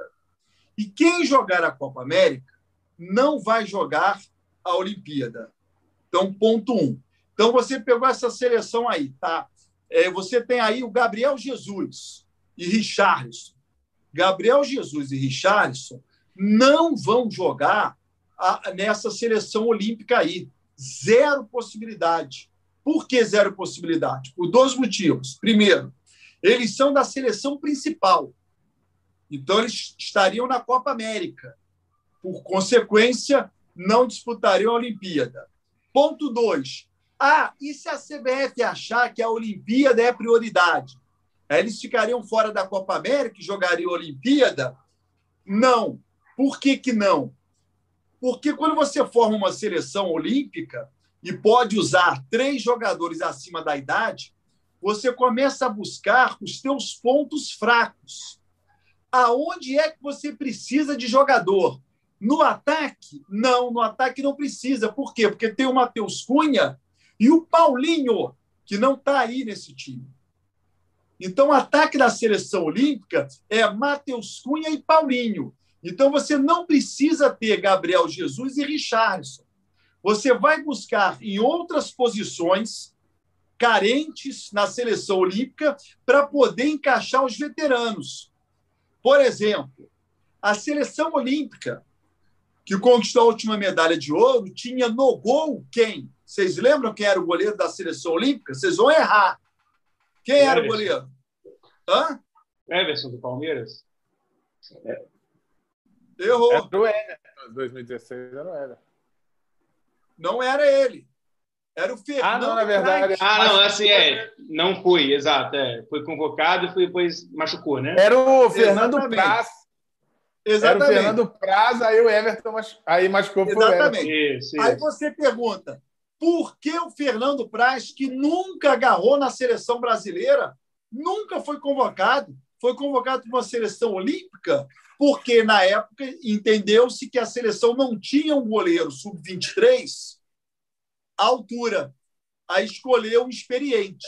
Não é o caso desse time titular que está aí. O ataque sub-23 é muito bom. O Matheus Cunha está na bica para ser da seleção principal. Aliás, ele será depois da Olimpíada, como ele já foi convocado em outra oportunidade. Então, não há motivo nenhum de termos Gabriel Jesus e Richardson ocupando um lugar na Sub-23, onde você pode ter o Matheus Cunha é, e também o Paulinho. Eu, Barão, eu, eu dei uma olhada aqui.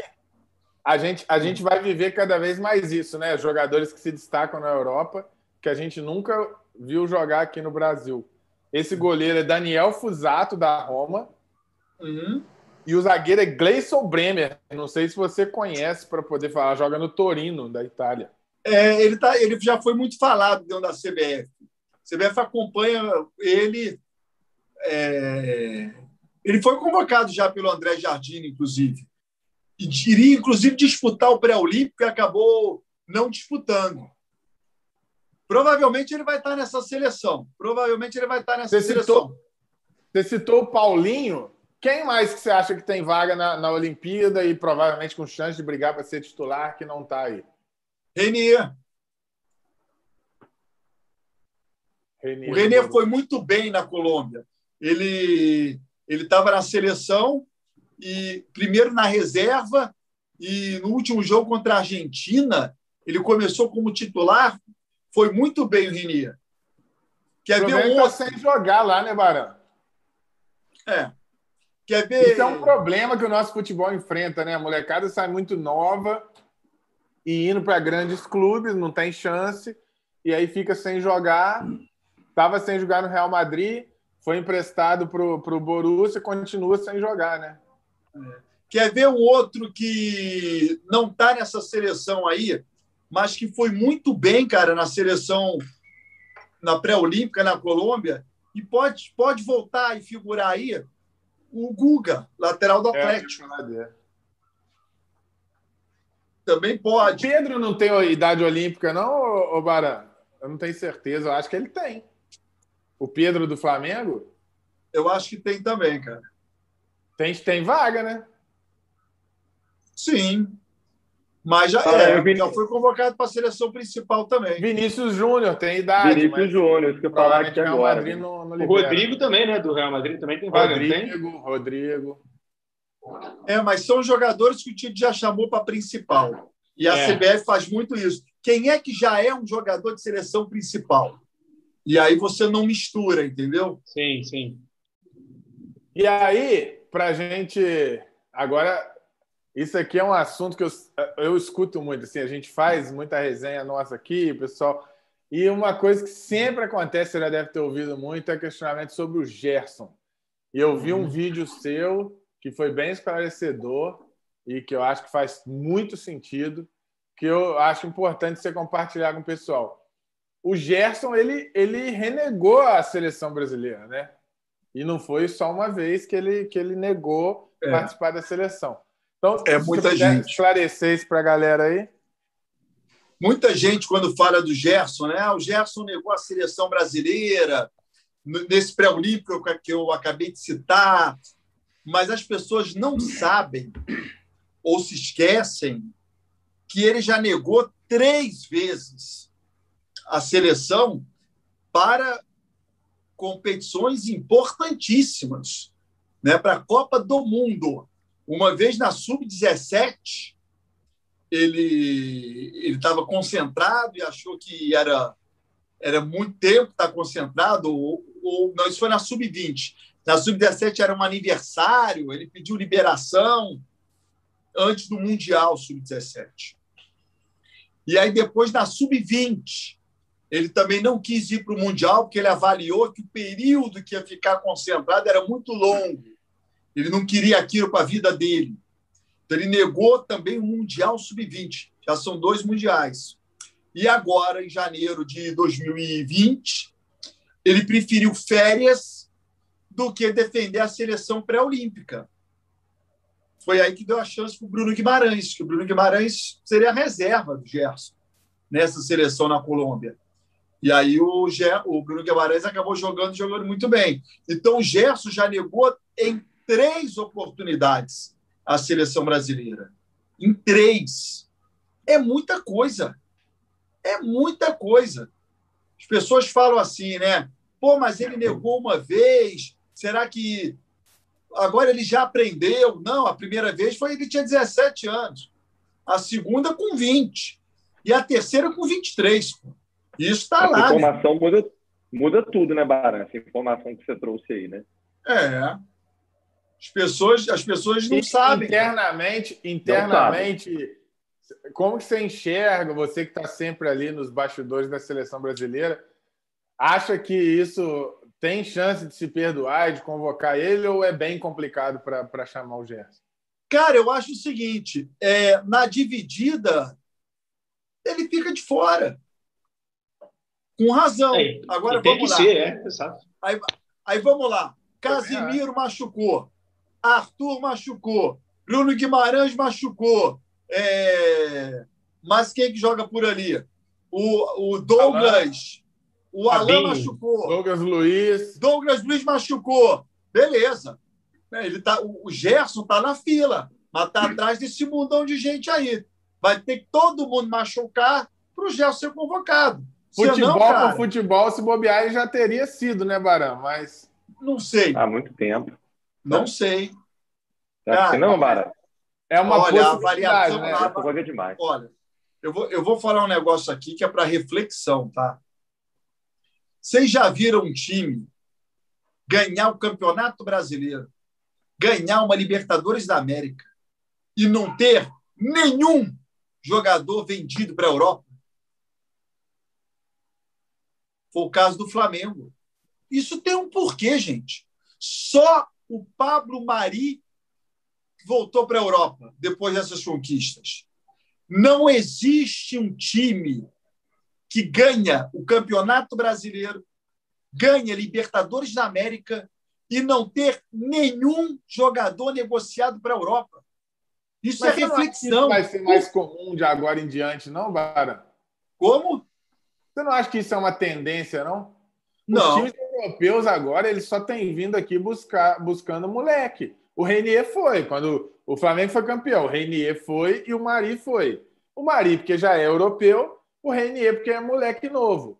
Agora, os grandes destaques do, Brasil, do Flamengo é o Bruno Henrique com 28 anos, o Everton Ribeiro com 27, o Rafinha com 35, Felipe. Entendeu? Assim, eu, eu acho que o, o futebol europeu hoje ele olha para a América do Sul para buscar é, joias para eles lapidarem lá e não ser só um ganho técnico, mas também um ganho financeiro, entende? Uhum. É, dificilmente a gente tem visto, como a gente via muito, jogador, por exemplo, que voltava da Europa, aí voltava a brilhar no Brasil e depois repatriava para a Europa de novo. Isso não está acontecendo. os grandes times europeus não estão contratando mais esse tipo de jogador. Eles querem moleque para ir novinho para lá então, assim, isso que aconteceu com o Flamengo Se a gente olhar o Palmeiras, por exemplo, nos últimos anos que ganhou muita coisa, foi muita gente para lá, mas assim, não foi muito, na verdade, foi pouca. E quem foi? Gabriel Jesus, que era menino. Foi o Vitor Hugo, que era novo. Mas não, não, não, não tá mais acontecendo aquilo do time ganhar e o River Plate foi campeão de tudo aí e o time é o mesmo, não foi ninguém, ué. Por quê? Porque é um time também mais maduro, o time do River Plate. Então, mas a, re, a reflexão do Flamengo e do Gerson passa por aí. O Gerson teria idade para ir. E por que, que não foi? Por que, que o Gabigol não foi? Porque eles já passaram pela Europa, já retornaram ao Brasil. Liberaram o Pedro até de certa maneira fácil, né? O Pedro foi liberado para voltar para o Flamengo e a Fiorentina não fez força nenhuma para segurar também. É. E o Pedro já. É questão de contrato também, né? É. O, o, mas é, o mas é complicado, Matheus. Você pega o, o Gabigol, o pessoal fala assim: o Gabigol deu errado na Europa. Cara, ele jogou 180 minutos na Inter de Milão, cara. 180 não, minutos. Nem, nem tem nem parâmetro. Como é que você né? vai falar se o cara deu certo ou errado, cara? É, não, mas, Inter, mas aí foi para Portugal depois. É. Jogou 180, 185 aí tem Aí você tem que ver o porquê disso, né? Uma coisa por trás tem. É o que eu estou dizendo. Eu acho que. É, eu sempre falei isso. E se você assistiu o Predestinado lá, que é o documentário dele, você tem certeza. Eu sempre falei, o Gabigol, ele é um cara que não tem a paciência que muitos brasileiros tiveram. Tipo o Gabriel Jesus, ele foi e jogava muito pouco. Mas ele soube esperar o, o momento dele entendeu? Tranquilo, treinando, esperando e teve a chance e foi jogar. O Gabigol, quando ele não jogou, ele ficou bolado, ficou puto. Aí ele tem um jogo que ele sai, ele tá no banco, ele não entra, ele pega e vai pro vestiário antes do jogo acabar. Bolado. E aí o treinador já não quer mais, fica puto e aí negocia o cara, entendeu? Tipo assim, eu acho que é muito característica da pessoa. Tem gente que gosta, fala assim, não, eu acho que eu tenho que jogar. Tem gente que fala, não, tá de boa, eu tô num grande time, vou ficar no banco quietinho, vai vir meu momento. Entendeu? A gente teve um monte de exemplo. O Alex foi para Itália e deu errado, cara. Você vai falar que o Alex é ruim por isso? O Alex depois voltou para a Europa na Turquia e virou um deus. Tô errado, Baran?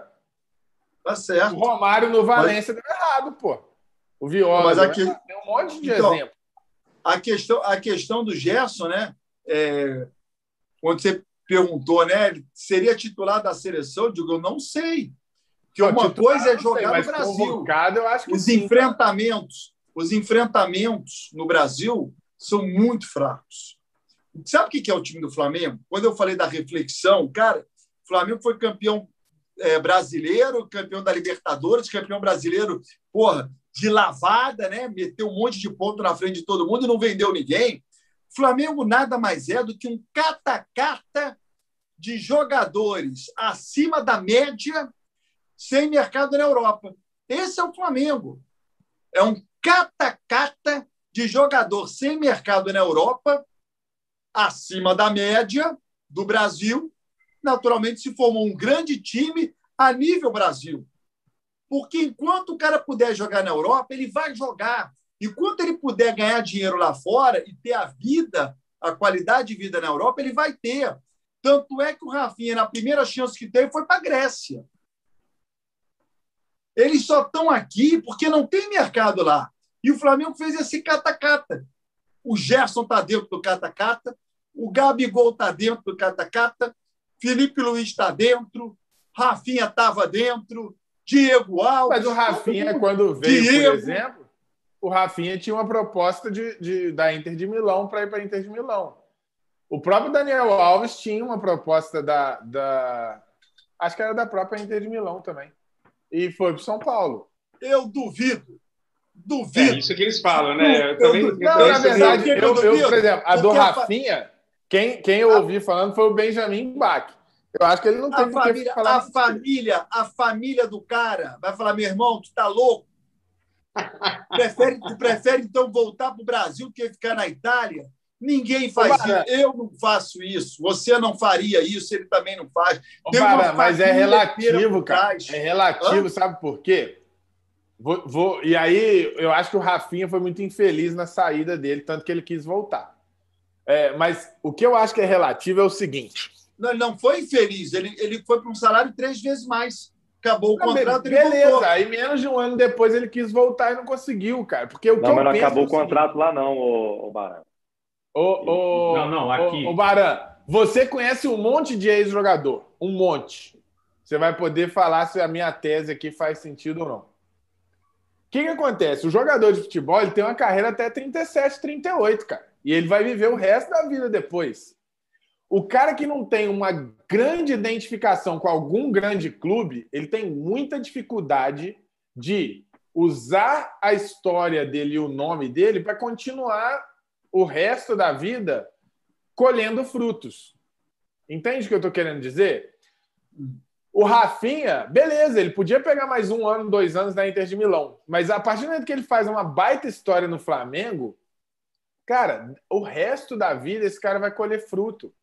O Juninho Pernambucano, quando escolhe voltar para o Vasco, é porque o resto da vida ele vai colher fruto da história dele no Vasco. Quando o Kaká passa pelo São Paulo de novo, é porque ele saiu muito novo e ele vai colher um monte de frutos pela passagem que ele tem pelo São Paulo no final. E isso se aplica a qualquer jogador. Eu acho que, assim, qualquer jogador de futebol que termina a carreira sem ter uma grande identidade num grande clube brasileiro, ele está perdendo muito dinheiro no longo prazo. Entendeu? Por mais que morar na Europa eu sei que é muito melhor, o salário na Europa é muito melhor, enfim, tem uma série de fatores. Mas assim, isso é algo. Eu já conversei isso com a Tirson, por exemplo. Acho que você já até trabalhou com a Tirson. Eu tive a oportunidade de, de, de trocar ideias sobre isso com a Tirson. Na época eu perguntei se se arrepende de ter ido para o Botafogo, porque de alguma forma isso te, te afasta um pouco do torcedor do Flamengo. E aí ele fala, né? Existe uma realidade de bastidor que não é simples. Mas ele colhe muito, muitos frutos da identidade que ele tem com o Flamengo até hoje, o Atirson. E isso se aplica a um monte de, de jogadores. Entendeu? Então, assim, por mais que eu entenda que o lugar, o cara que joga muito e quer atuar em alto nível, ele tem que estar na Europa, óbvio. Mas, ao mesmo tempo, o Gabigol, se ele souber trabalhar isso que ele está construindo no Flamengo, é eterno, cara. Não tem como você tirar isso do cara. Pro resto da vida. Mas ele, vai- mas ele não está no Flamengo por causa disso, não. Não, eu, eu nem, tá nem não, não sei se é. Mas que um Não. dia ele essa, consci... essa Ele está consciência. aqui, ele tá aqui aguardando uma proposta da Europa, que dificilmente vai acontecer. Tem- Não tenha dúvida. Eles querem ir para a Europa. Quem está no Flamengo está sem mercado na Europa. Senão o cara estaria lá. Não tenha dúvida disso. Não, eu acho também, no caso do Gabigol, pela idade e tudo. Mas vamos supor, você pega um Everton Ribeiro. Ele teve proposta para ir pro, pro, sei lá, por Oriente Médio, para Arábia, sei lá para onde foi. Então, assim, se você faz a conta, se você fizer a conta absoluta, eu vou ganhar mais indo lá para Oriente Médio. Aí você vai, fica mais dois, três anos. Se, se você fica mais dois, três anos aqui e constrói uma história ainda maior do que o que ele construiu, você não pode fazer a conta só do contrato de dois, três anos, cara. É o resto da vida depois colhendo fruto, cara. Entendeu, meu raciocínio? Você acha que não faz sentido isso? O seu ponto tá certíssimo. O cara que é novo, igual o Gabigol, 22, 23 anos e tal. Beleza, agora, eu tô dizendo assim, Bruno Henrique, Everton Ribeiro, se o cara, ah, vou pra China ganhar dinheiro. Não é só isso, cara. Eu- Eu vi uma entrevista do França que jogou no São Paulo. Cara, se o França, que estava no Japão, tivesse voltado para o São Paulo, eu tenho convicção de que ele, ele, ele teria, assim, nossa, para o resto da vida, muita coisa para colher que ele E não ele- vai ter por, por ter ficado lá. E ele fala até hoje que o São Paulo nunca procurou ele para poder voltar, que é uma, que é uma mágoa. eu tem, ouvi ele falando que ele queria É. ter voltado. que queria Por causa voltado, disso, é cara, porque tem um monte de São Paulino que não lembra do França, cara. É, mas então, isso aí, você cita alguns jogadores que, que, que já tinham, que começaram a história no clube e foram, quiseram voltar, né? É, não é o caso do Rafinha, por exemplo, não é o caso do, do Daniel Alves. Eu acho que a escolha deles é, é- vai mais de encontro com o que o Barão está dizendo por conta disso. Ele aproveita esse momento que ele pode vir para cá para ter esse status de ídolo que você está falando E com a, a ele, assim, até ele também sente que mesmo ali indo para Inter de Milão ou para algum outro lugar na Europa, com a idade que ele tem, com a, com a forma de competitividade que tem na, na, Europa, que ele não vai ter o mesmo sucesso que ele teve nos outros clubes. Então Eu ele não vai querer jogar no time da Europa e quer queimar o filme dele lá também. Ele já ah, viu a coisa dele lá e vem para cá, porque aqui ele sabe que sobra. Mas você acha que quando o Daniel Alves decide para o São Paulo, na cabeça dele, não ele quer pesa jogar de assim? meia, ele quer jogar de meia. Lá ele vai ter que jogar de lateral de novo. Aqui ele quer não, jogar então, de... e Mas o que eu tô querendo dizer, Matheus. No, no gol ele vai jogar, cara. O que eu tô querendo dizer é assim: na cabeça dele, ele se declara São Paulino. Então Sim, ele olha e fala assim: eu vou voltar para o São Paulo, que eu declaro ser meu time do coração, tá na fila não sei quantos anos. Se eu for campeão, eu vou ser um cara é. gigantesco na história de um grande clube é brasileiro. É, é o resto da vida colhendo fruta. Isso é uma é, lenda história de romance, mas não é do futebol. é, então, eu acho assim, eu acho que para ele vale muito mais arriscar vir para cá e ele tem, tem uma chance muito maior de sucesso do que ele ficar lá no time na, na Europa grande, é que não, vai ter essa competitividade essa que ele Sim, tinha aí, há beleza. 3, e ele tem o pretexto de que está voltando para casa, exato, né? Exato, exato. aí ele faz esse romance aí que o, que o Barão tá falando. É, pretexto, né? Constrói claro, o pessoal. Só, só para você fazer uma um comparativo. Do chat aqui. Quem vai? Quem vai? Pode falar, Barão. Só para a gente fazer um comparativo da carreira do Gabigol com a do Gabriel Jesus, que foi citado aí, eu estava eu estava na coletiva em que Gabriel Jesus e Gabigol juntos foram anunciados como jogadores da Europa. Estádio Serra Dourada, véspera de um amistoso Brasil e Panamá, antes do início das Olimpíadas. Foi para a entrevista coletiva, os dois juntos, Gabigol e Gabriel Jesus. 2016. Aí foi lá anunciado, os dois juntos da coletiva. É por que os dois? Aí foi anunciado, ó, esse aqui está indo para o City, esse aqui está indo para a Inter de Milão, em 2016. Olha, nós estamos em 2021. Olha a carreira. Os dois foram vendidos juntos, hein? Olha hoje, em 2021, o que é a carreira do Gabriel Jesus e o que é a carreira do Gabigol. O Gabriel Jesus é um jogador de várias Champions e um jogador de Copa do Mundo.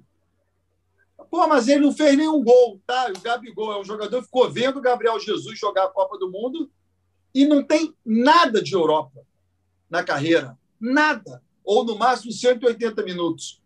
Olha a diferença da carreira. Eu estou falando isso porque você discute na rua, o cara fala o seguinte: Gabigol, pô, Gabigol é muito melhor do que o Gabriel Jesus.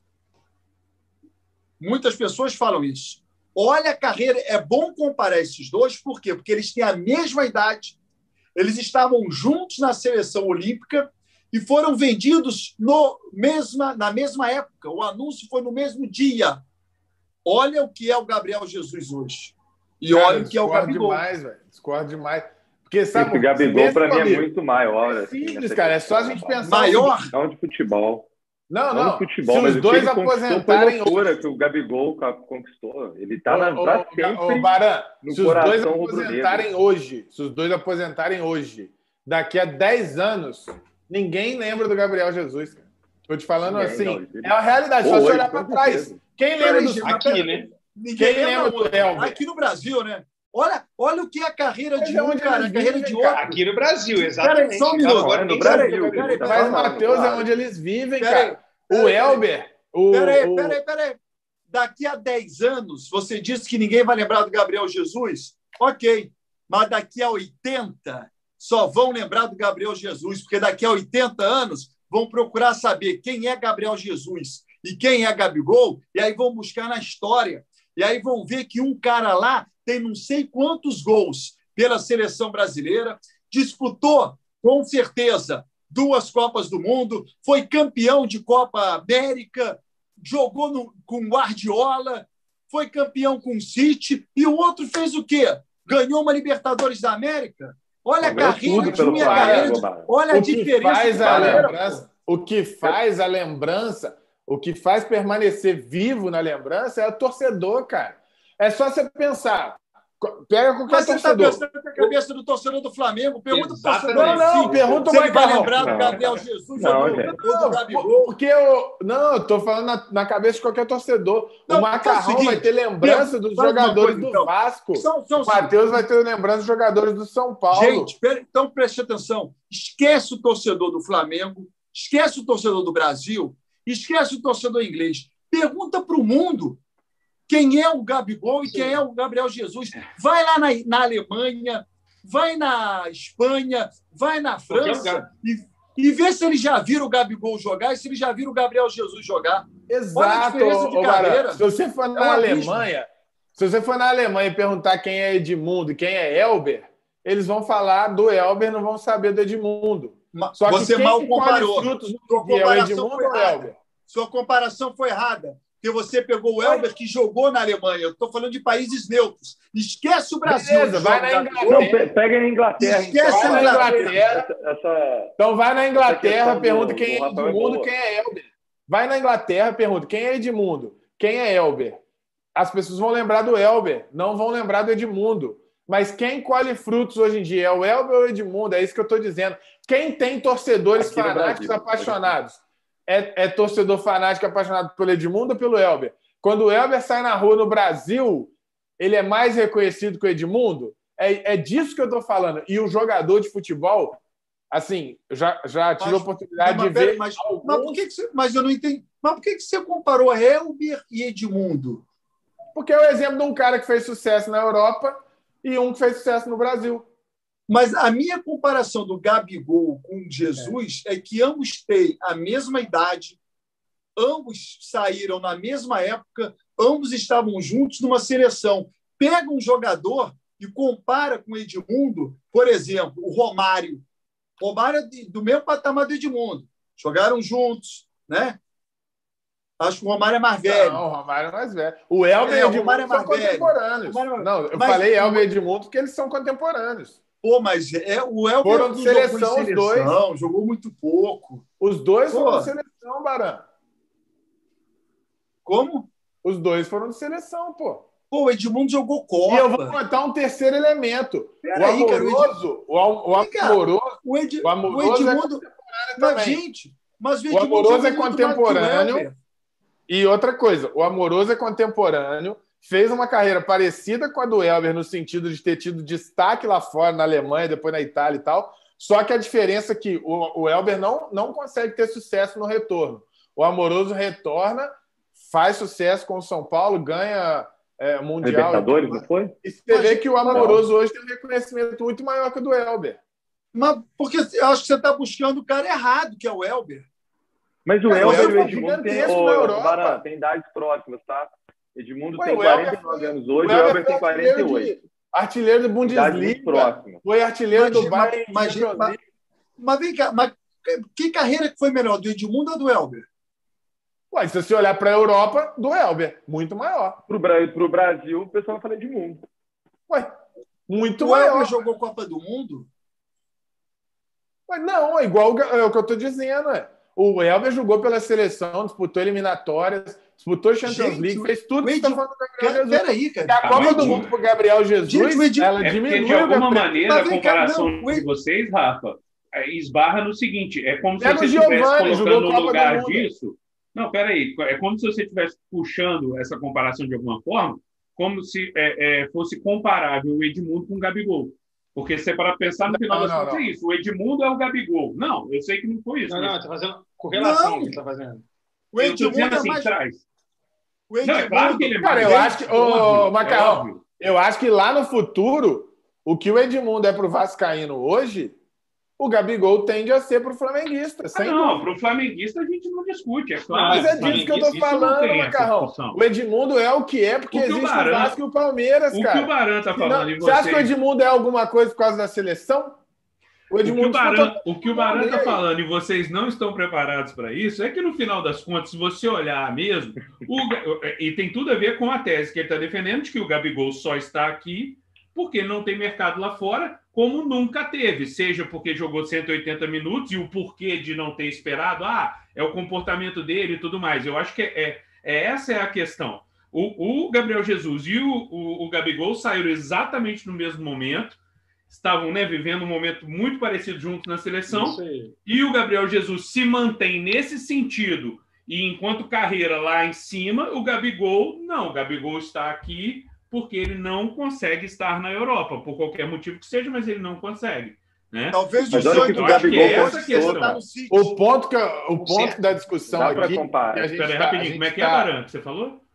Desculpa. Talvez o sonho do Gabigol hoje seja estar no City, onde está o Jesus. Sim. Sim. É, mas aí é uma coisa que a gente nunca vai saber. A única ah, não, coisa claro. que dá para a gente saber é o seguinte: que é o, que eu, o ponto que eu estou dizendo, cara, é o seguinte: é, é, gestão de carreira. Porque o jogador de futebol se aposenta e ele vive o resto da vida colhendo frutos da carreira que ele teve. Então, o ponto aqui não é quem joga mais, quem joga menos, nada disso, quem deu certo, quem deu errado. Ah, o ponto é, de todas as escolhas que cada um deles fizerem, lá no futuro, quando olhar para trás, ou você tem uma torcida que é apaixonada por você, ou você vai sumir na história. E isso é um perfeito, fato. Perfeito, beleza. Mas e aí, o Gabigol, Gabigol, propositalmente ou não, o Gabigol uhum. conseguiu isso. O Gabriel perfeito. Jesus não conseguiu. Perfeito. Assim como, por exemplo, não conseguiu aqui, o torcedor mas... do Bayern, que ainda, a gente está falando né? do Elber, ainda. o torcedor do Bayern é apaixonado no Elber. Mas para o Elber brasileiro, isso muda o que na vida dele? Muito pouco, cara. Esse é o ponto.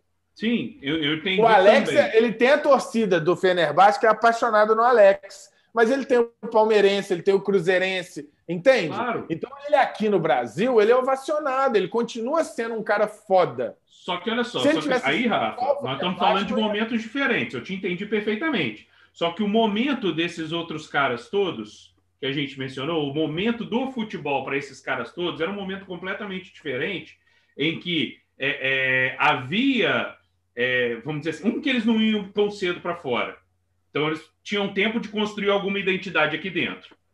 Então, Exatamente. aí nesse sentido, voltando na questão que o Barão levantou e que, que faz muito sentido, faz muito sentido. Na verdade, o, o Gabigol, beleza, ele está construindo uma história com o Flamengo, com a torcida do Flamengo, com a instituição Flamengo ali, que ninguém vai tirar dele, ele vai colher muitos frutos disso. Só que ele está fazendo isso na idade que não era para ser, nessa lógica que a gente está falando. Ele não está fazendo isso voltando no final da carreira porque ele começou a carreira ali, entendeu? Como foi o Kaká, enfim, e outros aí que foram mencionados. Ele não construiu construiu uma história ali no Santos, é, foi, né? Mas, enfim, não teve tanto quanto é aqui. E no final das contas, ele é um, um, um, um, entre aspas, renegado da Europa. Entendeu? Essa eu acho que é a grande questão. Entendeu? Não é, ah, ele construiu isso tudo. É, é, existe uma supervalorização hoje do brasileiro em relação ao europeu, cara. O brasileiro, ele, ele de certa forma, ele desvaloriza o futebol do Brasil e ele só ele, ele supervaloriza quem joga na Europa, cara. Ou Sei lá, que é jogar principal futebol. É desvalorização ou realismo? Não, é sem dúvida, Matheus. Sem dúvida. Mas, por exemplo, o Neymar, ele saiu daqui tardiamente, sendo Sim. um grande destaque no futebol brasileiro, para ser um grande destaque na Europa. Perfeito. Agora, para você ser um mero coadjuvante na Europa, como é o Gabriel Jesus, ao invés de ser um grande destaque aqui, eu não sei, eu, eu não estou falando que eu, eu tenho uma opinião formada ou que é uma verdade absoluta, mas na minha opinião, eu acho que é um debate que tinha que existir. Claro, mas você entende que é isso... melhor ser um coadjuvante lá. Por exemplo, Gabriel Jesus está há cinco uhum. temporadas sendo reserva, cara. Será mesmo que é muito bom ser reserva cinco temporadas na Inglaterra, ao invés de você estar tá aqui? Ele é novo ainda tá aqui jogando todo o jogo, sendo campeão, construindo uma história aqui e ir quando se é para ir, eu vou para ser o cara lá fora. E para ser uma, um, um, um, reserva, um coadjuvante lá, será mesmo que é muito melhor? Será que é tão assim? Eu, eu não sei, eu realmente. É, eu só, eu só não, é, só não acho, acho que você também não acha que, que isso foi alguma coisa estratégica da parte do, do Gabigol, por exemplo ou de vários dos que estão. E outra, o Gabriel, não. o Gabriel Jesus é muito novo, ele tem muita chance Isso. de estar lá na Europa. Não esqueçam, ó, não esqueçam que o Gabigol fez de tudo para não estar no Flamengo, né? É. Lembra da renovação do contrato dele? Sem dúvida. Eu não acho que é estratégico. Estratégico só o Neymar foi. O Mundial de, de Clubes. Será sair mais tarde? Tá? Isso foi opção é. dele. O, o resto... Gabigol, o Gabigol foi para o Mundial de Clubes com o Flamengo sem contrato renovado, porque ele achou que, a, que ia pintar uma proposta da Europa. E ele voltou para o Brasil sem contrato renovado, porque ele estava crente que ia pintar uma, uma proposta da Europa. E a proposta Verdade. não aconteceu. No fundo, no fundo, ninguém quer ficar aqui. Se pinta uma proposta, eu vou, você também vai. Se tu não for, vou dar uma bronca em você. Vai, pô. E ele é a mesma coisa, cara. eu só não acho que, que. Rapidinho, só para a gente encerrar ah, essa, Grosso.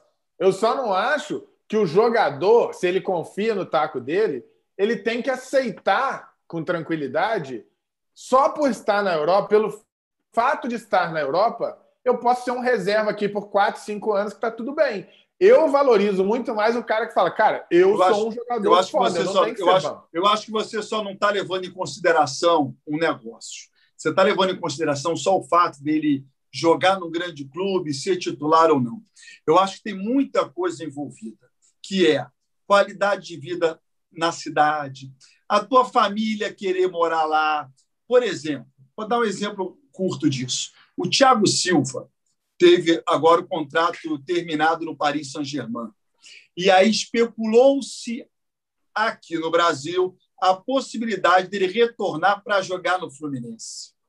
E aí, o Thiago Silva, uma pessoa próxima a mim, falou: gente, eu tenho dois filhos que falam francês, estudam numa escola francesa. A minha mulher vive na Europa há não sei quantos anos. Todos os amigos são daqui. Cara, o que, que eu vou fazer no Brasil? Então, tem muita coisa envolvida para o cara ficar aqui ou retornar para cá. Não é só a decisão de ah, eu vou lá porque o time é grande. O, Daniel Alves foi um que, quando ele decidiu ir para o Paris Saint-Germain e não ir para o Manchester City, que ele tinha uma proposta e tinha falado para o Guardiola que ia para o City, o que, que pesou? Cara, ele fez uma reunião na casa dele e definiu, cara, o que, que é melhor para a gente? Morar em Paris ou morar em Manchester? Pô, morar em Paris é mais bacana. Independente do time, independente de ser titular ou não. Pô, eu prefiro morar numa cidade como Paris. Então, eu acho só que está tá esquecendo apenas desse detalhe. Esquece titularidade, esquece é, é, se o time é bola, é grande né? ou não. É. Você acha, por exemplo, que o, o Paquetá, que agora está no Lyon, cara, viver em Lyon é muito melhor do que viver em Turim. A cidade de Lyon é melhor para se viver. Mas eu ele vivia em Milão, pô. Milão Hã? também, né? Não, né? Ele, ele, morava em Milão. É, em Milão. Por que, que eu falei Juventus? Eu falei de Daniel Alves. É. Mas eu tipo assim, eu, eu, concordo plenamente com você, mas para jogadores então, do Thiago Silva e Daniel Alves. Também passa por tá isso. construindo a carreira dele, cara, ele tem que pensar na carreira dele, velho.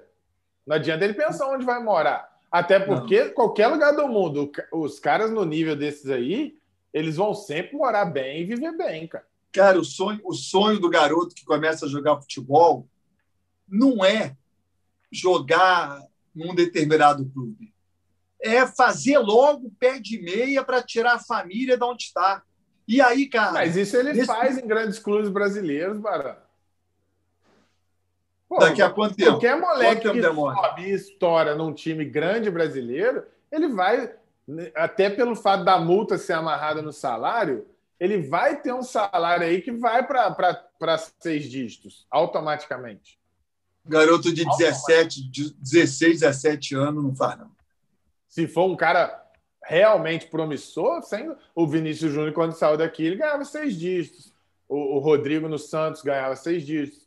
Não tem como, cara, porque a multa é amarrada no salário. Se o salário não for alto, a multa é baixa aí automaticamente fica fácil do cara sair, entendeu? Não, a multa, a multa que é amarrada no salário é só para transferência nacional. Transferência internacional, você pode botar qualquer valor de multa rescisória.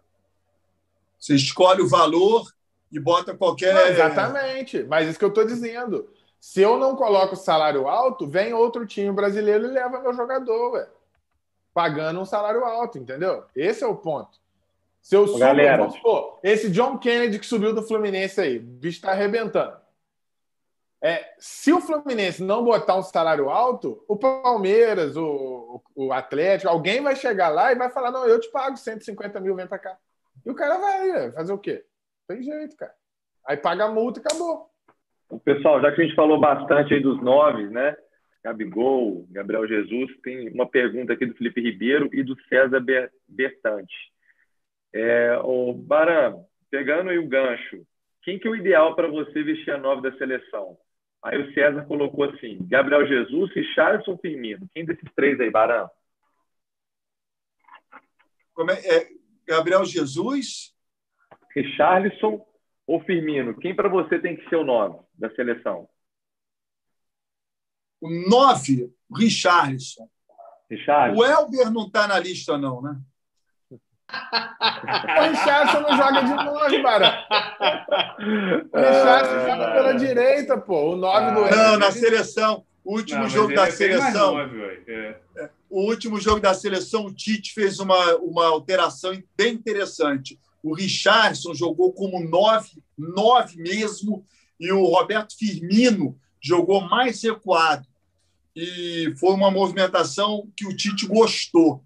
Ela foi bem interessante com o Richardson jogando mesmo de centroavante, né? Jogando no meio da área. E o Firmino. Mas você acha que é uma boa pegar um jogador que a temporada inteira não joga de nove e botar ele na seleção de nove, que tem pouco tempo de treino e tudo? Você acha que é uma, uma boa? Eu acho que dependendo dos jogadores que você tem para poder encaixar num time, pode ser, porque pela beirada ele tem o Neymar, né? Que joga numa beirada. Aí ele tinha numa outra beirada o Felipe Coutinho. E aí você é mais ou menos a seleção de 70, né? Para você encaixar todo mundo, você tem que dar um jeito, a não ser que você queira abrir mão de alguém. E ele fez um teste que foi deu super certo, foi o Richardson. Mas o Richardson joga numa posição que não tem ninguém também, né? Que é, é o, o, aberto pela direita hoje na seleção, não tem ninguém. Tem um Coutinho, né? Mas o Coutinho, o Coutinho. joga pela esquerda, né? Não, é o Neymar. O pouco que. Não, eu digo nos clubes, nos clubes. Ah, nos clubes. O Coutinho tá. na direita não vai tão bem, né? É. Mas então, na Copa, na última Copa do Mundo, foi até uma crítica que eu fiz, né? O Tite, para encaixar Neymar e Coutinho no mesmo time, ele acabou fazendo isso, colocando o Neymar de um lado e o Coutinho de outro, mas eu acho até que de maneira errada. Eu até que acho. o Coutinho fez dois gols da esquerda para a direita na Copa dois primeiros, nos dois primeiros Você jogos. Né? que o Neymar vai jogar na seleção como ele vem jogando no, no Paris, como meia centralizado armador ali? Pode ser. Eu acho o seguinte, cara. Esses caras que nós estamos falando aqui, né?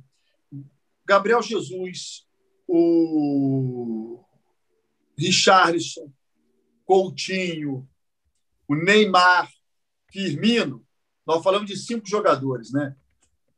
Não citamos, por exemplo, Everton Cebolinha. Citamos esses cinco. São cinco jogadores que eles cumprem mais de uma função no time. Né? Eu acho que essa é, é a função do técnico. É descobrir na seleção o que é melhor fazer com esses cinco aí. Você falar para mim, pô, o Neymar pode jogar aberto pela esquerda? Pode. Ele pode jogar pela direita? Pode. Ele pode jogar mais recuado? Pode. Como o Gabriel Jesus pode fazer mais uma função, o Richardson também, mas você precisa de treino para poder encaixar as peças. Esse, é, Esse o, é o detalhe. E quando a seleção treina, ela vai bem. Pode reparar. Seleção treinou, pá, ganha a Copa América. Treinou, pá, ganha a Copa das Confederações. Treinou, ganha a Olimpíada. Tem que treinar. Tem que treinar. Mas eu acho que desses caras aí, cara, tudo pode. Tudo pode. Porque Sim. são caras fora e de série. E o Matheus Cunha briga aí também, né, Barão? Cara, eu sou muito fã do Matheus Cunha. Eu acho ele um jogadoraço. E quando precisou de um cara baixo para ganhar da Argentina no último jogo, o Brasil não podia nem empatar, cara, ele apareceu fazendo gol, eu acho ele um baita no atacante. Bom, resenha rendeu demais, hein, gente? Então vamos, vamos caminhar para o nosso fim aqui. A gente tem o, o, o Gross, tem alguma coisa para finalizar aí do chat para a gente ir para o quadro final? Cara, aqui? já finalizando o chat aqui, teve várias outras perguntas aqui do pessoal que estava voltando, como o Hulk, né? O pessoal comentou aqui também do Di Maria e tudo mais, né? Estão, estão voltando para o Brasil, né? Mas basicamente hoje foi, foi isso aí. Foi muito bacana a participação de todo mundo no chat, foi muito top mesmo. Ô, ô, Bara... só, só um, um parênteses também, só para a gente encerrar esse assunto aí de, de. Até voltando um pouco, a gente falou da Olimpíada, acho que a gente esqueceu de um nome também, que não foi convocado ainda para jogar, acho que ainda não foi convocado na seleção principal por conta do, dessa paralisação, que é o Anthony, né? Que está muito bem lá na, na Europa, é um cara que cabe bem na, tanto na, nas beiradas da principal quanto na, na Olímpica, né? É um jogador de Olímpica ainda, né? Ele jogou é. pré-olímpico não foi um titular absoluto, mas foi bem. Outro cara que arrebentou na seleção olímpica tem um nome que a gente não falou aí. Esse cara ainda vai evoluir muito agora indo para a Europa. Acho que em dois anos ele vai evoluir muito. É um PP. Oh, legal. Verdade. Bom de bola. Ô, Barão, para a gente encerrar a resenha, o quadro que a gente tem aqui é o Paro Ímpar. Eu vou botar dois nomes Igual a gente fazia na pelada. Bateu para o ímpar, você vai escolher qual que você quer. Elber ou Edmundo? ah, eu não boa! Eu não eu botei essa. Gabriel Jesus. Essa aqui. Ô, Barão, eu não botei essa. Mas se você tivesse que escolher Elber ou Edmundo, seria em quem? Essa eu não engoli. Se eu colocar Elber no mesmo patamar do Edmundo, é uma vergonha. Por europeu, eu acho uma vergonha você botar o Edmundo no patamar do Elber, é o que eu estou te falando. Do ponto de vista. Vamos lá, vamos lá, mano. Então vamos lá, ó. E aí, no Paro ímpar, Alisson ou Tafarel? Tafarel. Boa. Marquinhos ou Juan? Marquinhos. Marquinhos está demais, não tá? Tá. É. Tá jogando muito mesmo. Joga demais. Fizeram uma sacanagem com ele na última Copa. Eu também acho. Zico ou Maradona? Maradona. Adriano ou Lewandowski? Adriano. Boa. Dani Alves, esses dias, falou que ele é o segundo melhor lateral da história, né? Dani Alves ou Cafu? Daniel Alves. Ele discorda de você, hein? É, é só, só falsa modéstia. Falsa modéstia, no caso. É, Marcelo Roberto Carlos. Puta merda. Cara, o Marcelo tem muita habilidade, né?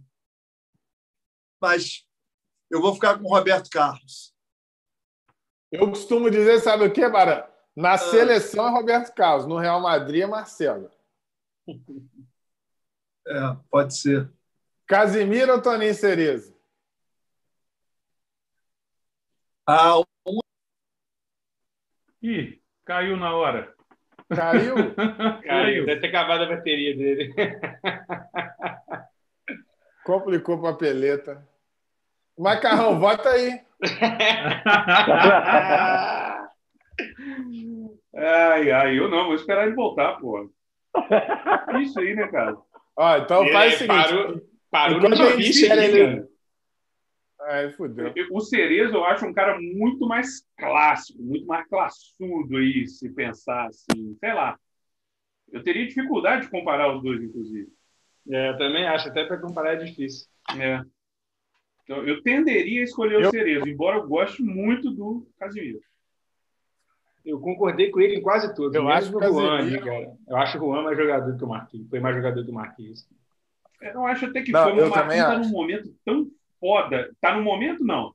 Tem estado, né? Ele vem numa, numa, numa regularidade positiva que, que, assim, dá dó não escolher, entendeu? É. Acho que fica muito isso. Pô, mas eu o Juan era muito dele ali no discordar mesmo no Maradona ou Zico ali. Ali eu discordaria. Ah. Não, o Juan é, é, é Bom, vamos ver quando não, o Marquinhos pô, aposentar. Assim, é, pois é, assim, hoje, hoje, eu, hoje eu votaria no Juan. Eu sou muito fã do Marquinhos também. Mas o clubismo é, a gente ama, velho. O, o, não, o Barão tá voltando aí, o clubismo Você sabe que o Barão é vascaíno roxo, igual você, né, Macarrão? É mesmo? Ah, não sabia, não. Acho que ele é mais que você. É, porque se voltasse, né? O, É, agora você tem o Clube B. É, Como é que é? Agora que ele vier, Macarrão voltasse, tem né, alternativa. na- É, na nossa resenha, né? Voltasse, não sei o quê. não, Eu, do eu, tenho, eu acho que o Casimiro aposenta sendo o maior volante da história do futebol brasileiro. Ele é muito bom. Tipo assim, hoje eu já votaria nele. Quando ele aposentar, porque aposenta cresce, né, gente? Vocês sabem É, disso. com certeza. Quando morre, cresce. Quando aposenta, cresce. É, sempre é. assim, né? Então, quando o Casimiro aposentar, eu, eu tenho bastante convicção de que ele vai ser o maior volante. Principalmente ganhando 22, cara. 22, o Hexa tem que. Ah, sim. É, um, um campeonatinho mundial faz uma diferença na vida, né? Aqui, galera, eu vou ter que sair mesmo, tá? Eu até tinha falado do grupo aí, tá no meu limite aqui. Vai lá, Deixar Macarrão. vocês Valeu, aguardando. o Macarrão, um abraço. É, Eu mandei mensagem pro Barão ver se ele tá voltando, pra gente poder encerrar com ele, senão a gente despede por aqui. Beleza, um abraço pra vocês, galera. Abraço, galera aí Valeu, do Carrão. YouTube, Valeu, do Instagram. Carrão. Até a próxima aí, tá? Valeu.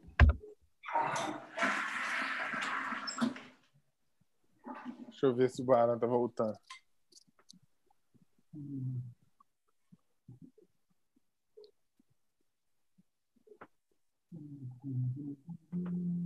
Ô, Gross, você- você chegou a votar aí? Você votaria no, no Casimiro ou no Cerezo?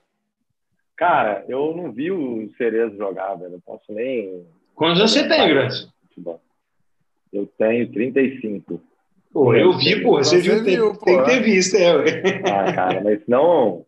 Lembro De lembrar, assim. e tal. Entendi. Essa aí, por exemplo, essa Copa aí foi qu- quando esse jogo do Cerezo, mais ou menos aí?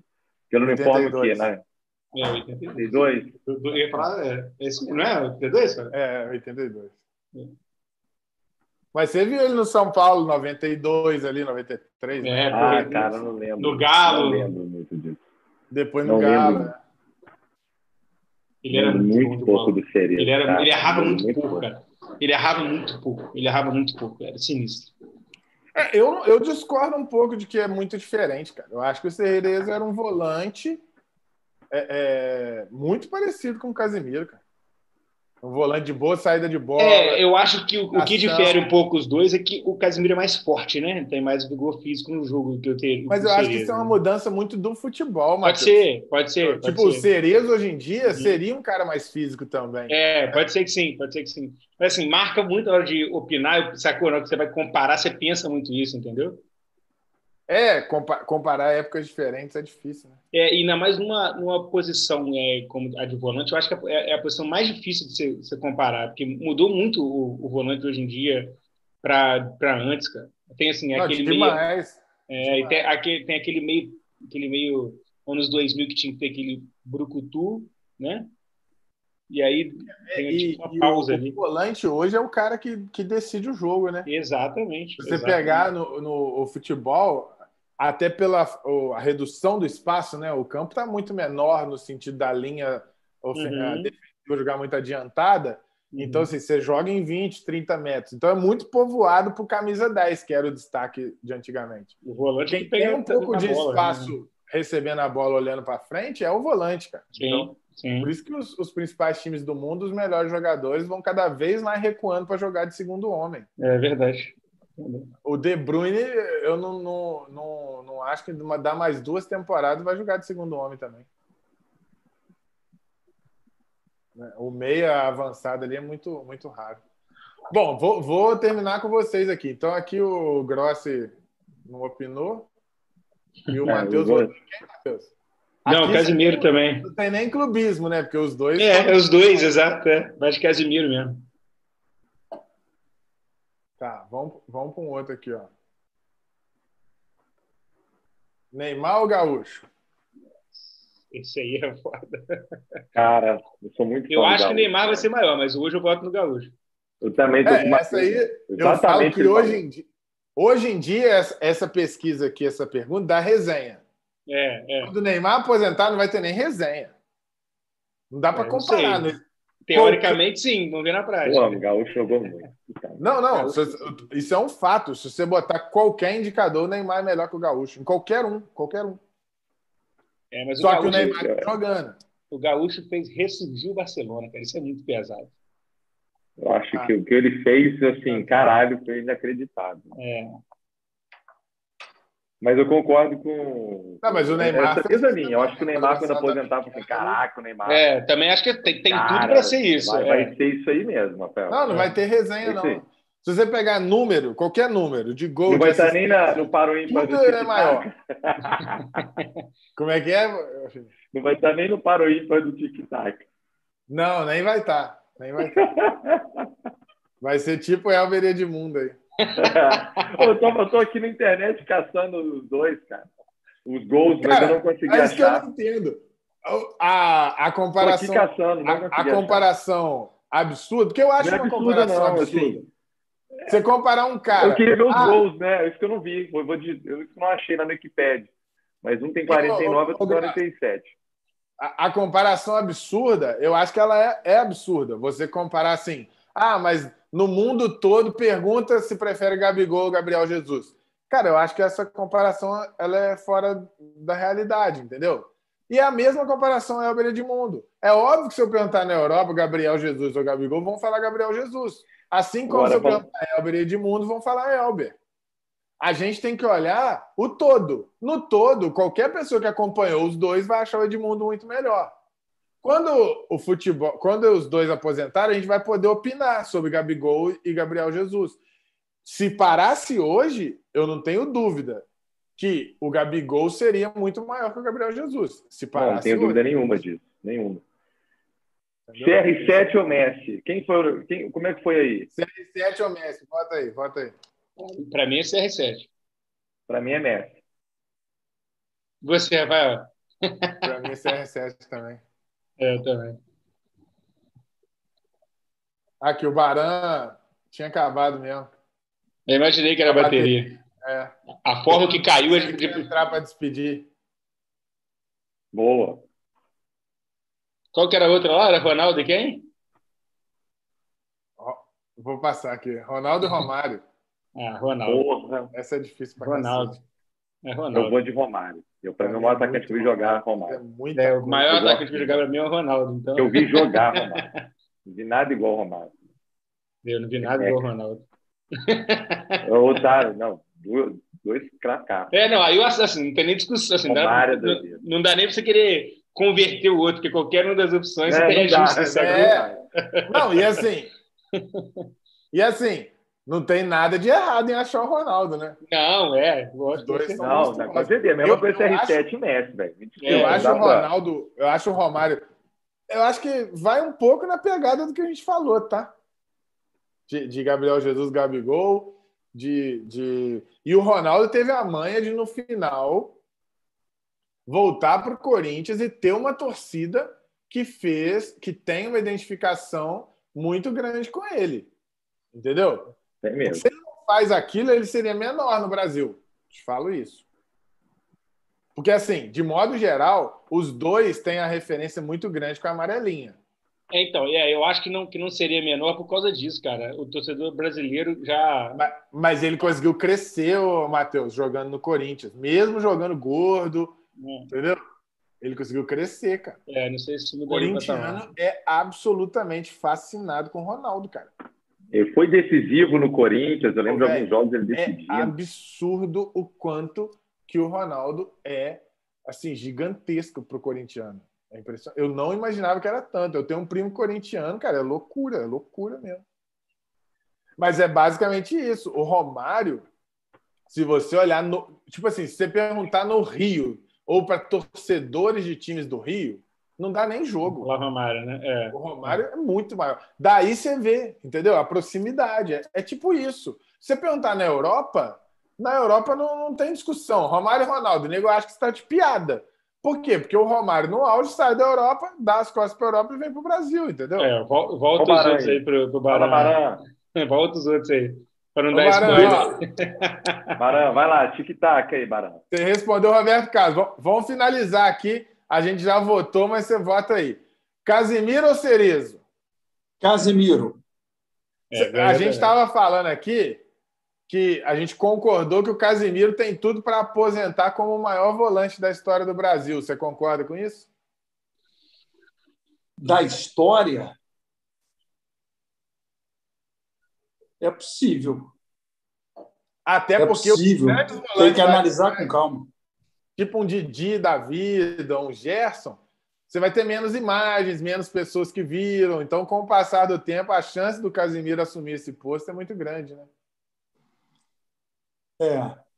É possível. Agora, olha aqui, ó. O negócio do Casimiro com o Cerezo, daquilo que você falou, o Torinho Cerezo tem uma identidade enorme com o Atlético Mineiro. Casimiro não tem identificação nenhuma no futebol brasileiro. A carreira do Casimiro muito melhor do que a do Cerezo, né? É.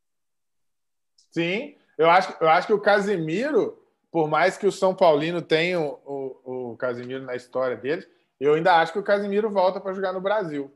E a gente falou também, a Copa de 22 é decisiva, na minha opinião, para obviamente para todo mundo. Mas assim, eu acho que o Neymar e o Casimiro, se a Copa vem, eles se agigantam ainda mais. Marca muito para eles, é. E o Alisson também. Acho que os três aí. Porque são três caras com potencial realmente para serem maiores, estarem na prateleira dos maiores da história. Se a, se a Copa vem, eu acho que para eles é, é, bem relevante. Né? E essa aí? O Neymar, porque o, o Neymar ele está há mais de 10 anos jogando em alto nível.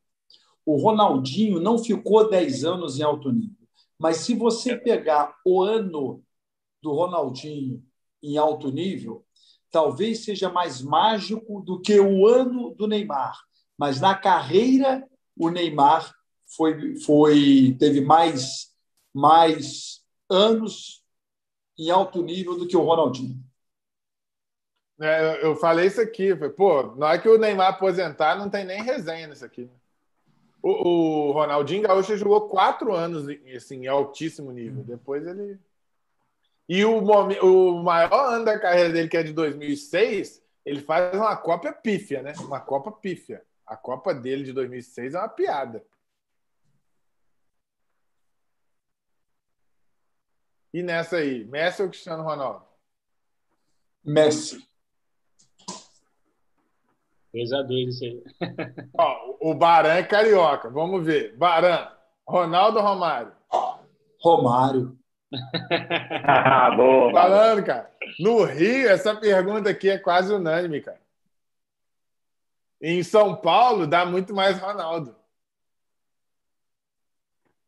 Cara, eu respondi essa Porra. essa semana. Eu achei difícil pra caramba, cara. Sérgio Ramos, eu não vejo dificuldade nisso aí. Não vê nenhuma? Não, Maldini, tá louco. Nossa, não, de Eu também vou de Maldini. Eu também pra vou, mas também, eu tenho... Maldini. É. Maldini. É porque o Sérgio Ramos não aposentou, velho. Você mas vai é de quê, presida? Eu fui de Maldini também, fui de Maldini também. É, também mas eu Maldini. acho, eu, eu respondi Maldini, mas eu acho que quando o Sérgio Ramos aposentar, eu acho achismo. Eu acho que o Sérgio Ramos passa a ser o maior. Eu acho que o Sérgio Ramos tem um, zagueiraço, um zagueiraço. Bom, finalizamos. Isso aqui, ô, ô Barão, você se despedir do povo aí, você despede. Se você achar que tem na sua memória de bate-pronto para responder, você colocar os 11 maiores que você já viu jogar, desde que você viu jogar, tá? Só que você viu jogar a sua seleção dos 11 que você viu jogar. Nossa, de bate-pronto assim é difícil, né? Mas vamos lá. vamos lá. Tafarel. É... Leandro.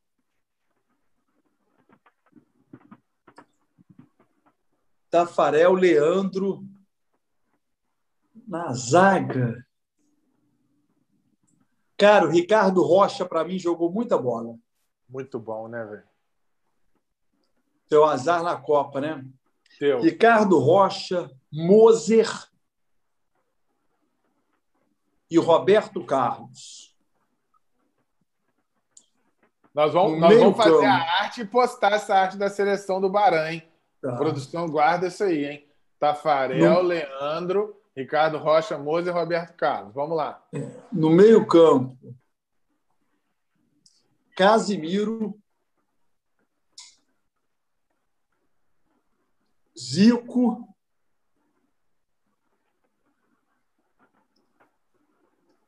Nossa, muita gente, né, cara? É. Ronaldinho Gaúcho. Ronaldinho Gaúcho. Romário. Vai faltar gente. Ronaldo. Vai faltar. Falta, falta um. É, é. Neymar. O Neymar ali mesmo. Eu vou botar o Elber.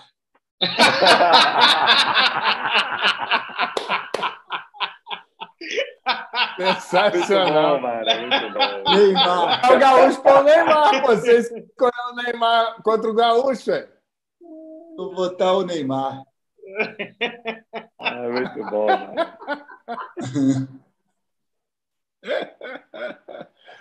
Muito bom, muito bom. Então fechou com o Neymar, Romário e Ronaldo na frente, é isso? É, é sem pensar muito. Talvez eu tenha esteja esquecendo de alguém mas eu vou ficar com esse time aí que eu vi jogar. Não, timaço, timaço. Bom demais. Oxe. Não perde para ninguém, não. Gente, ó, bom demais. A resenha foi longa hoje. Passamos dos limites. Aí você vê o nível da, da resenha que a gente fez hoje com o Baran. Obrigadaço, Baran. Tamo junto. Valeu, Felipe. Valeu. Valeu, Matheus. Baran, um grande gente, abraço. Gente, ó, dá uma moralzinha, inscreve no canal aí. O pessoal do Spotify, segue a gente no Spotify, no Deezer quem estiver ouvindo a gente aí, dá essa moralzinha, compartilha com os amigos, para a gente seguir fazendo essa resenha diferenciada aí com a visão dos torcedor. Você vê que a, a, gente fala aqui um monte de coisa aqui que é diferente mesmo, né? É, é torcedor falando. É o clubismo, clubismo, né, velho? Clubismo. Tem o São é Paulino é, fanático, tem o Vascaíno que já até caiu você vê que o macarrão caiu, a conexão dele. Isso acontece muito. Quase toda semana o macarrão cai, é impressionante. E agradecer o Barão por estar com a gente hoje aí. Barão, brigadaço, tá? Valeu. Fica com Valeu, Deus Barão, aí. Obrigado aí. Nós vamos te acompanhar lá na Twitch TV, não é isso? Isso. Twitch TV. Meu Barão, prazer. Tamo junto, galera. Valeu, obrigado. Um abraço. Um abraço. Valeu.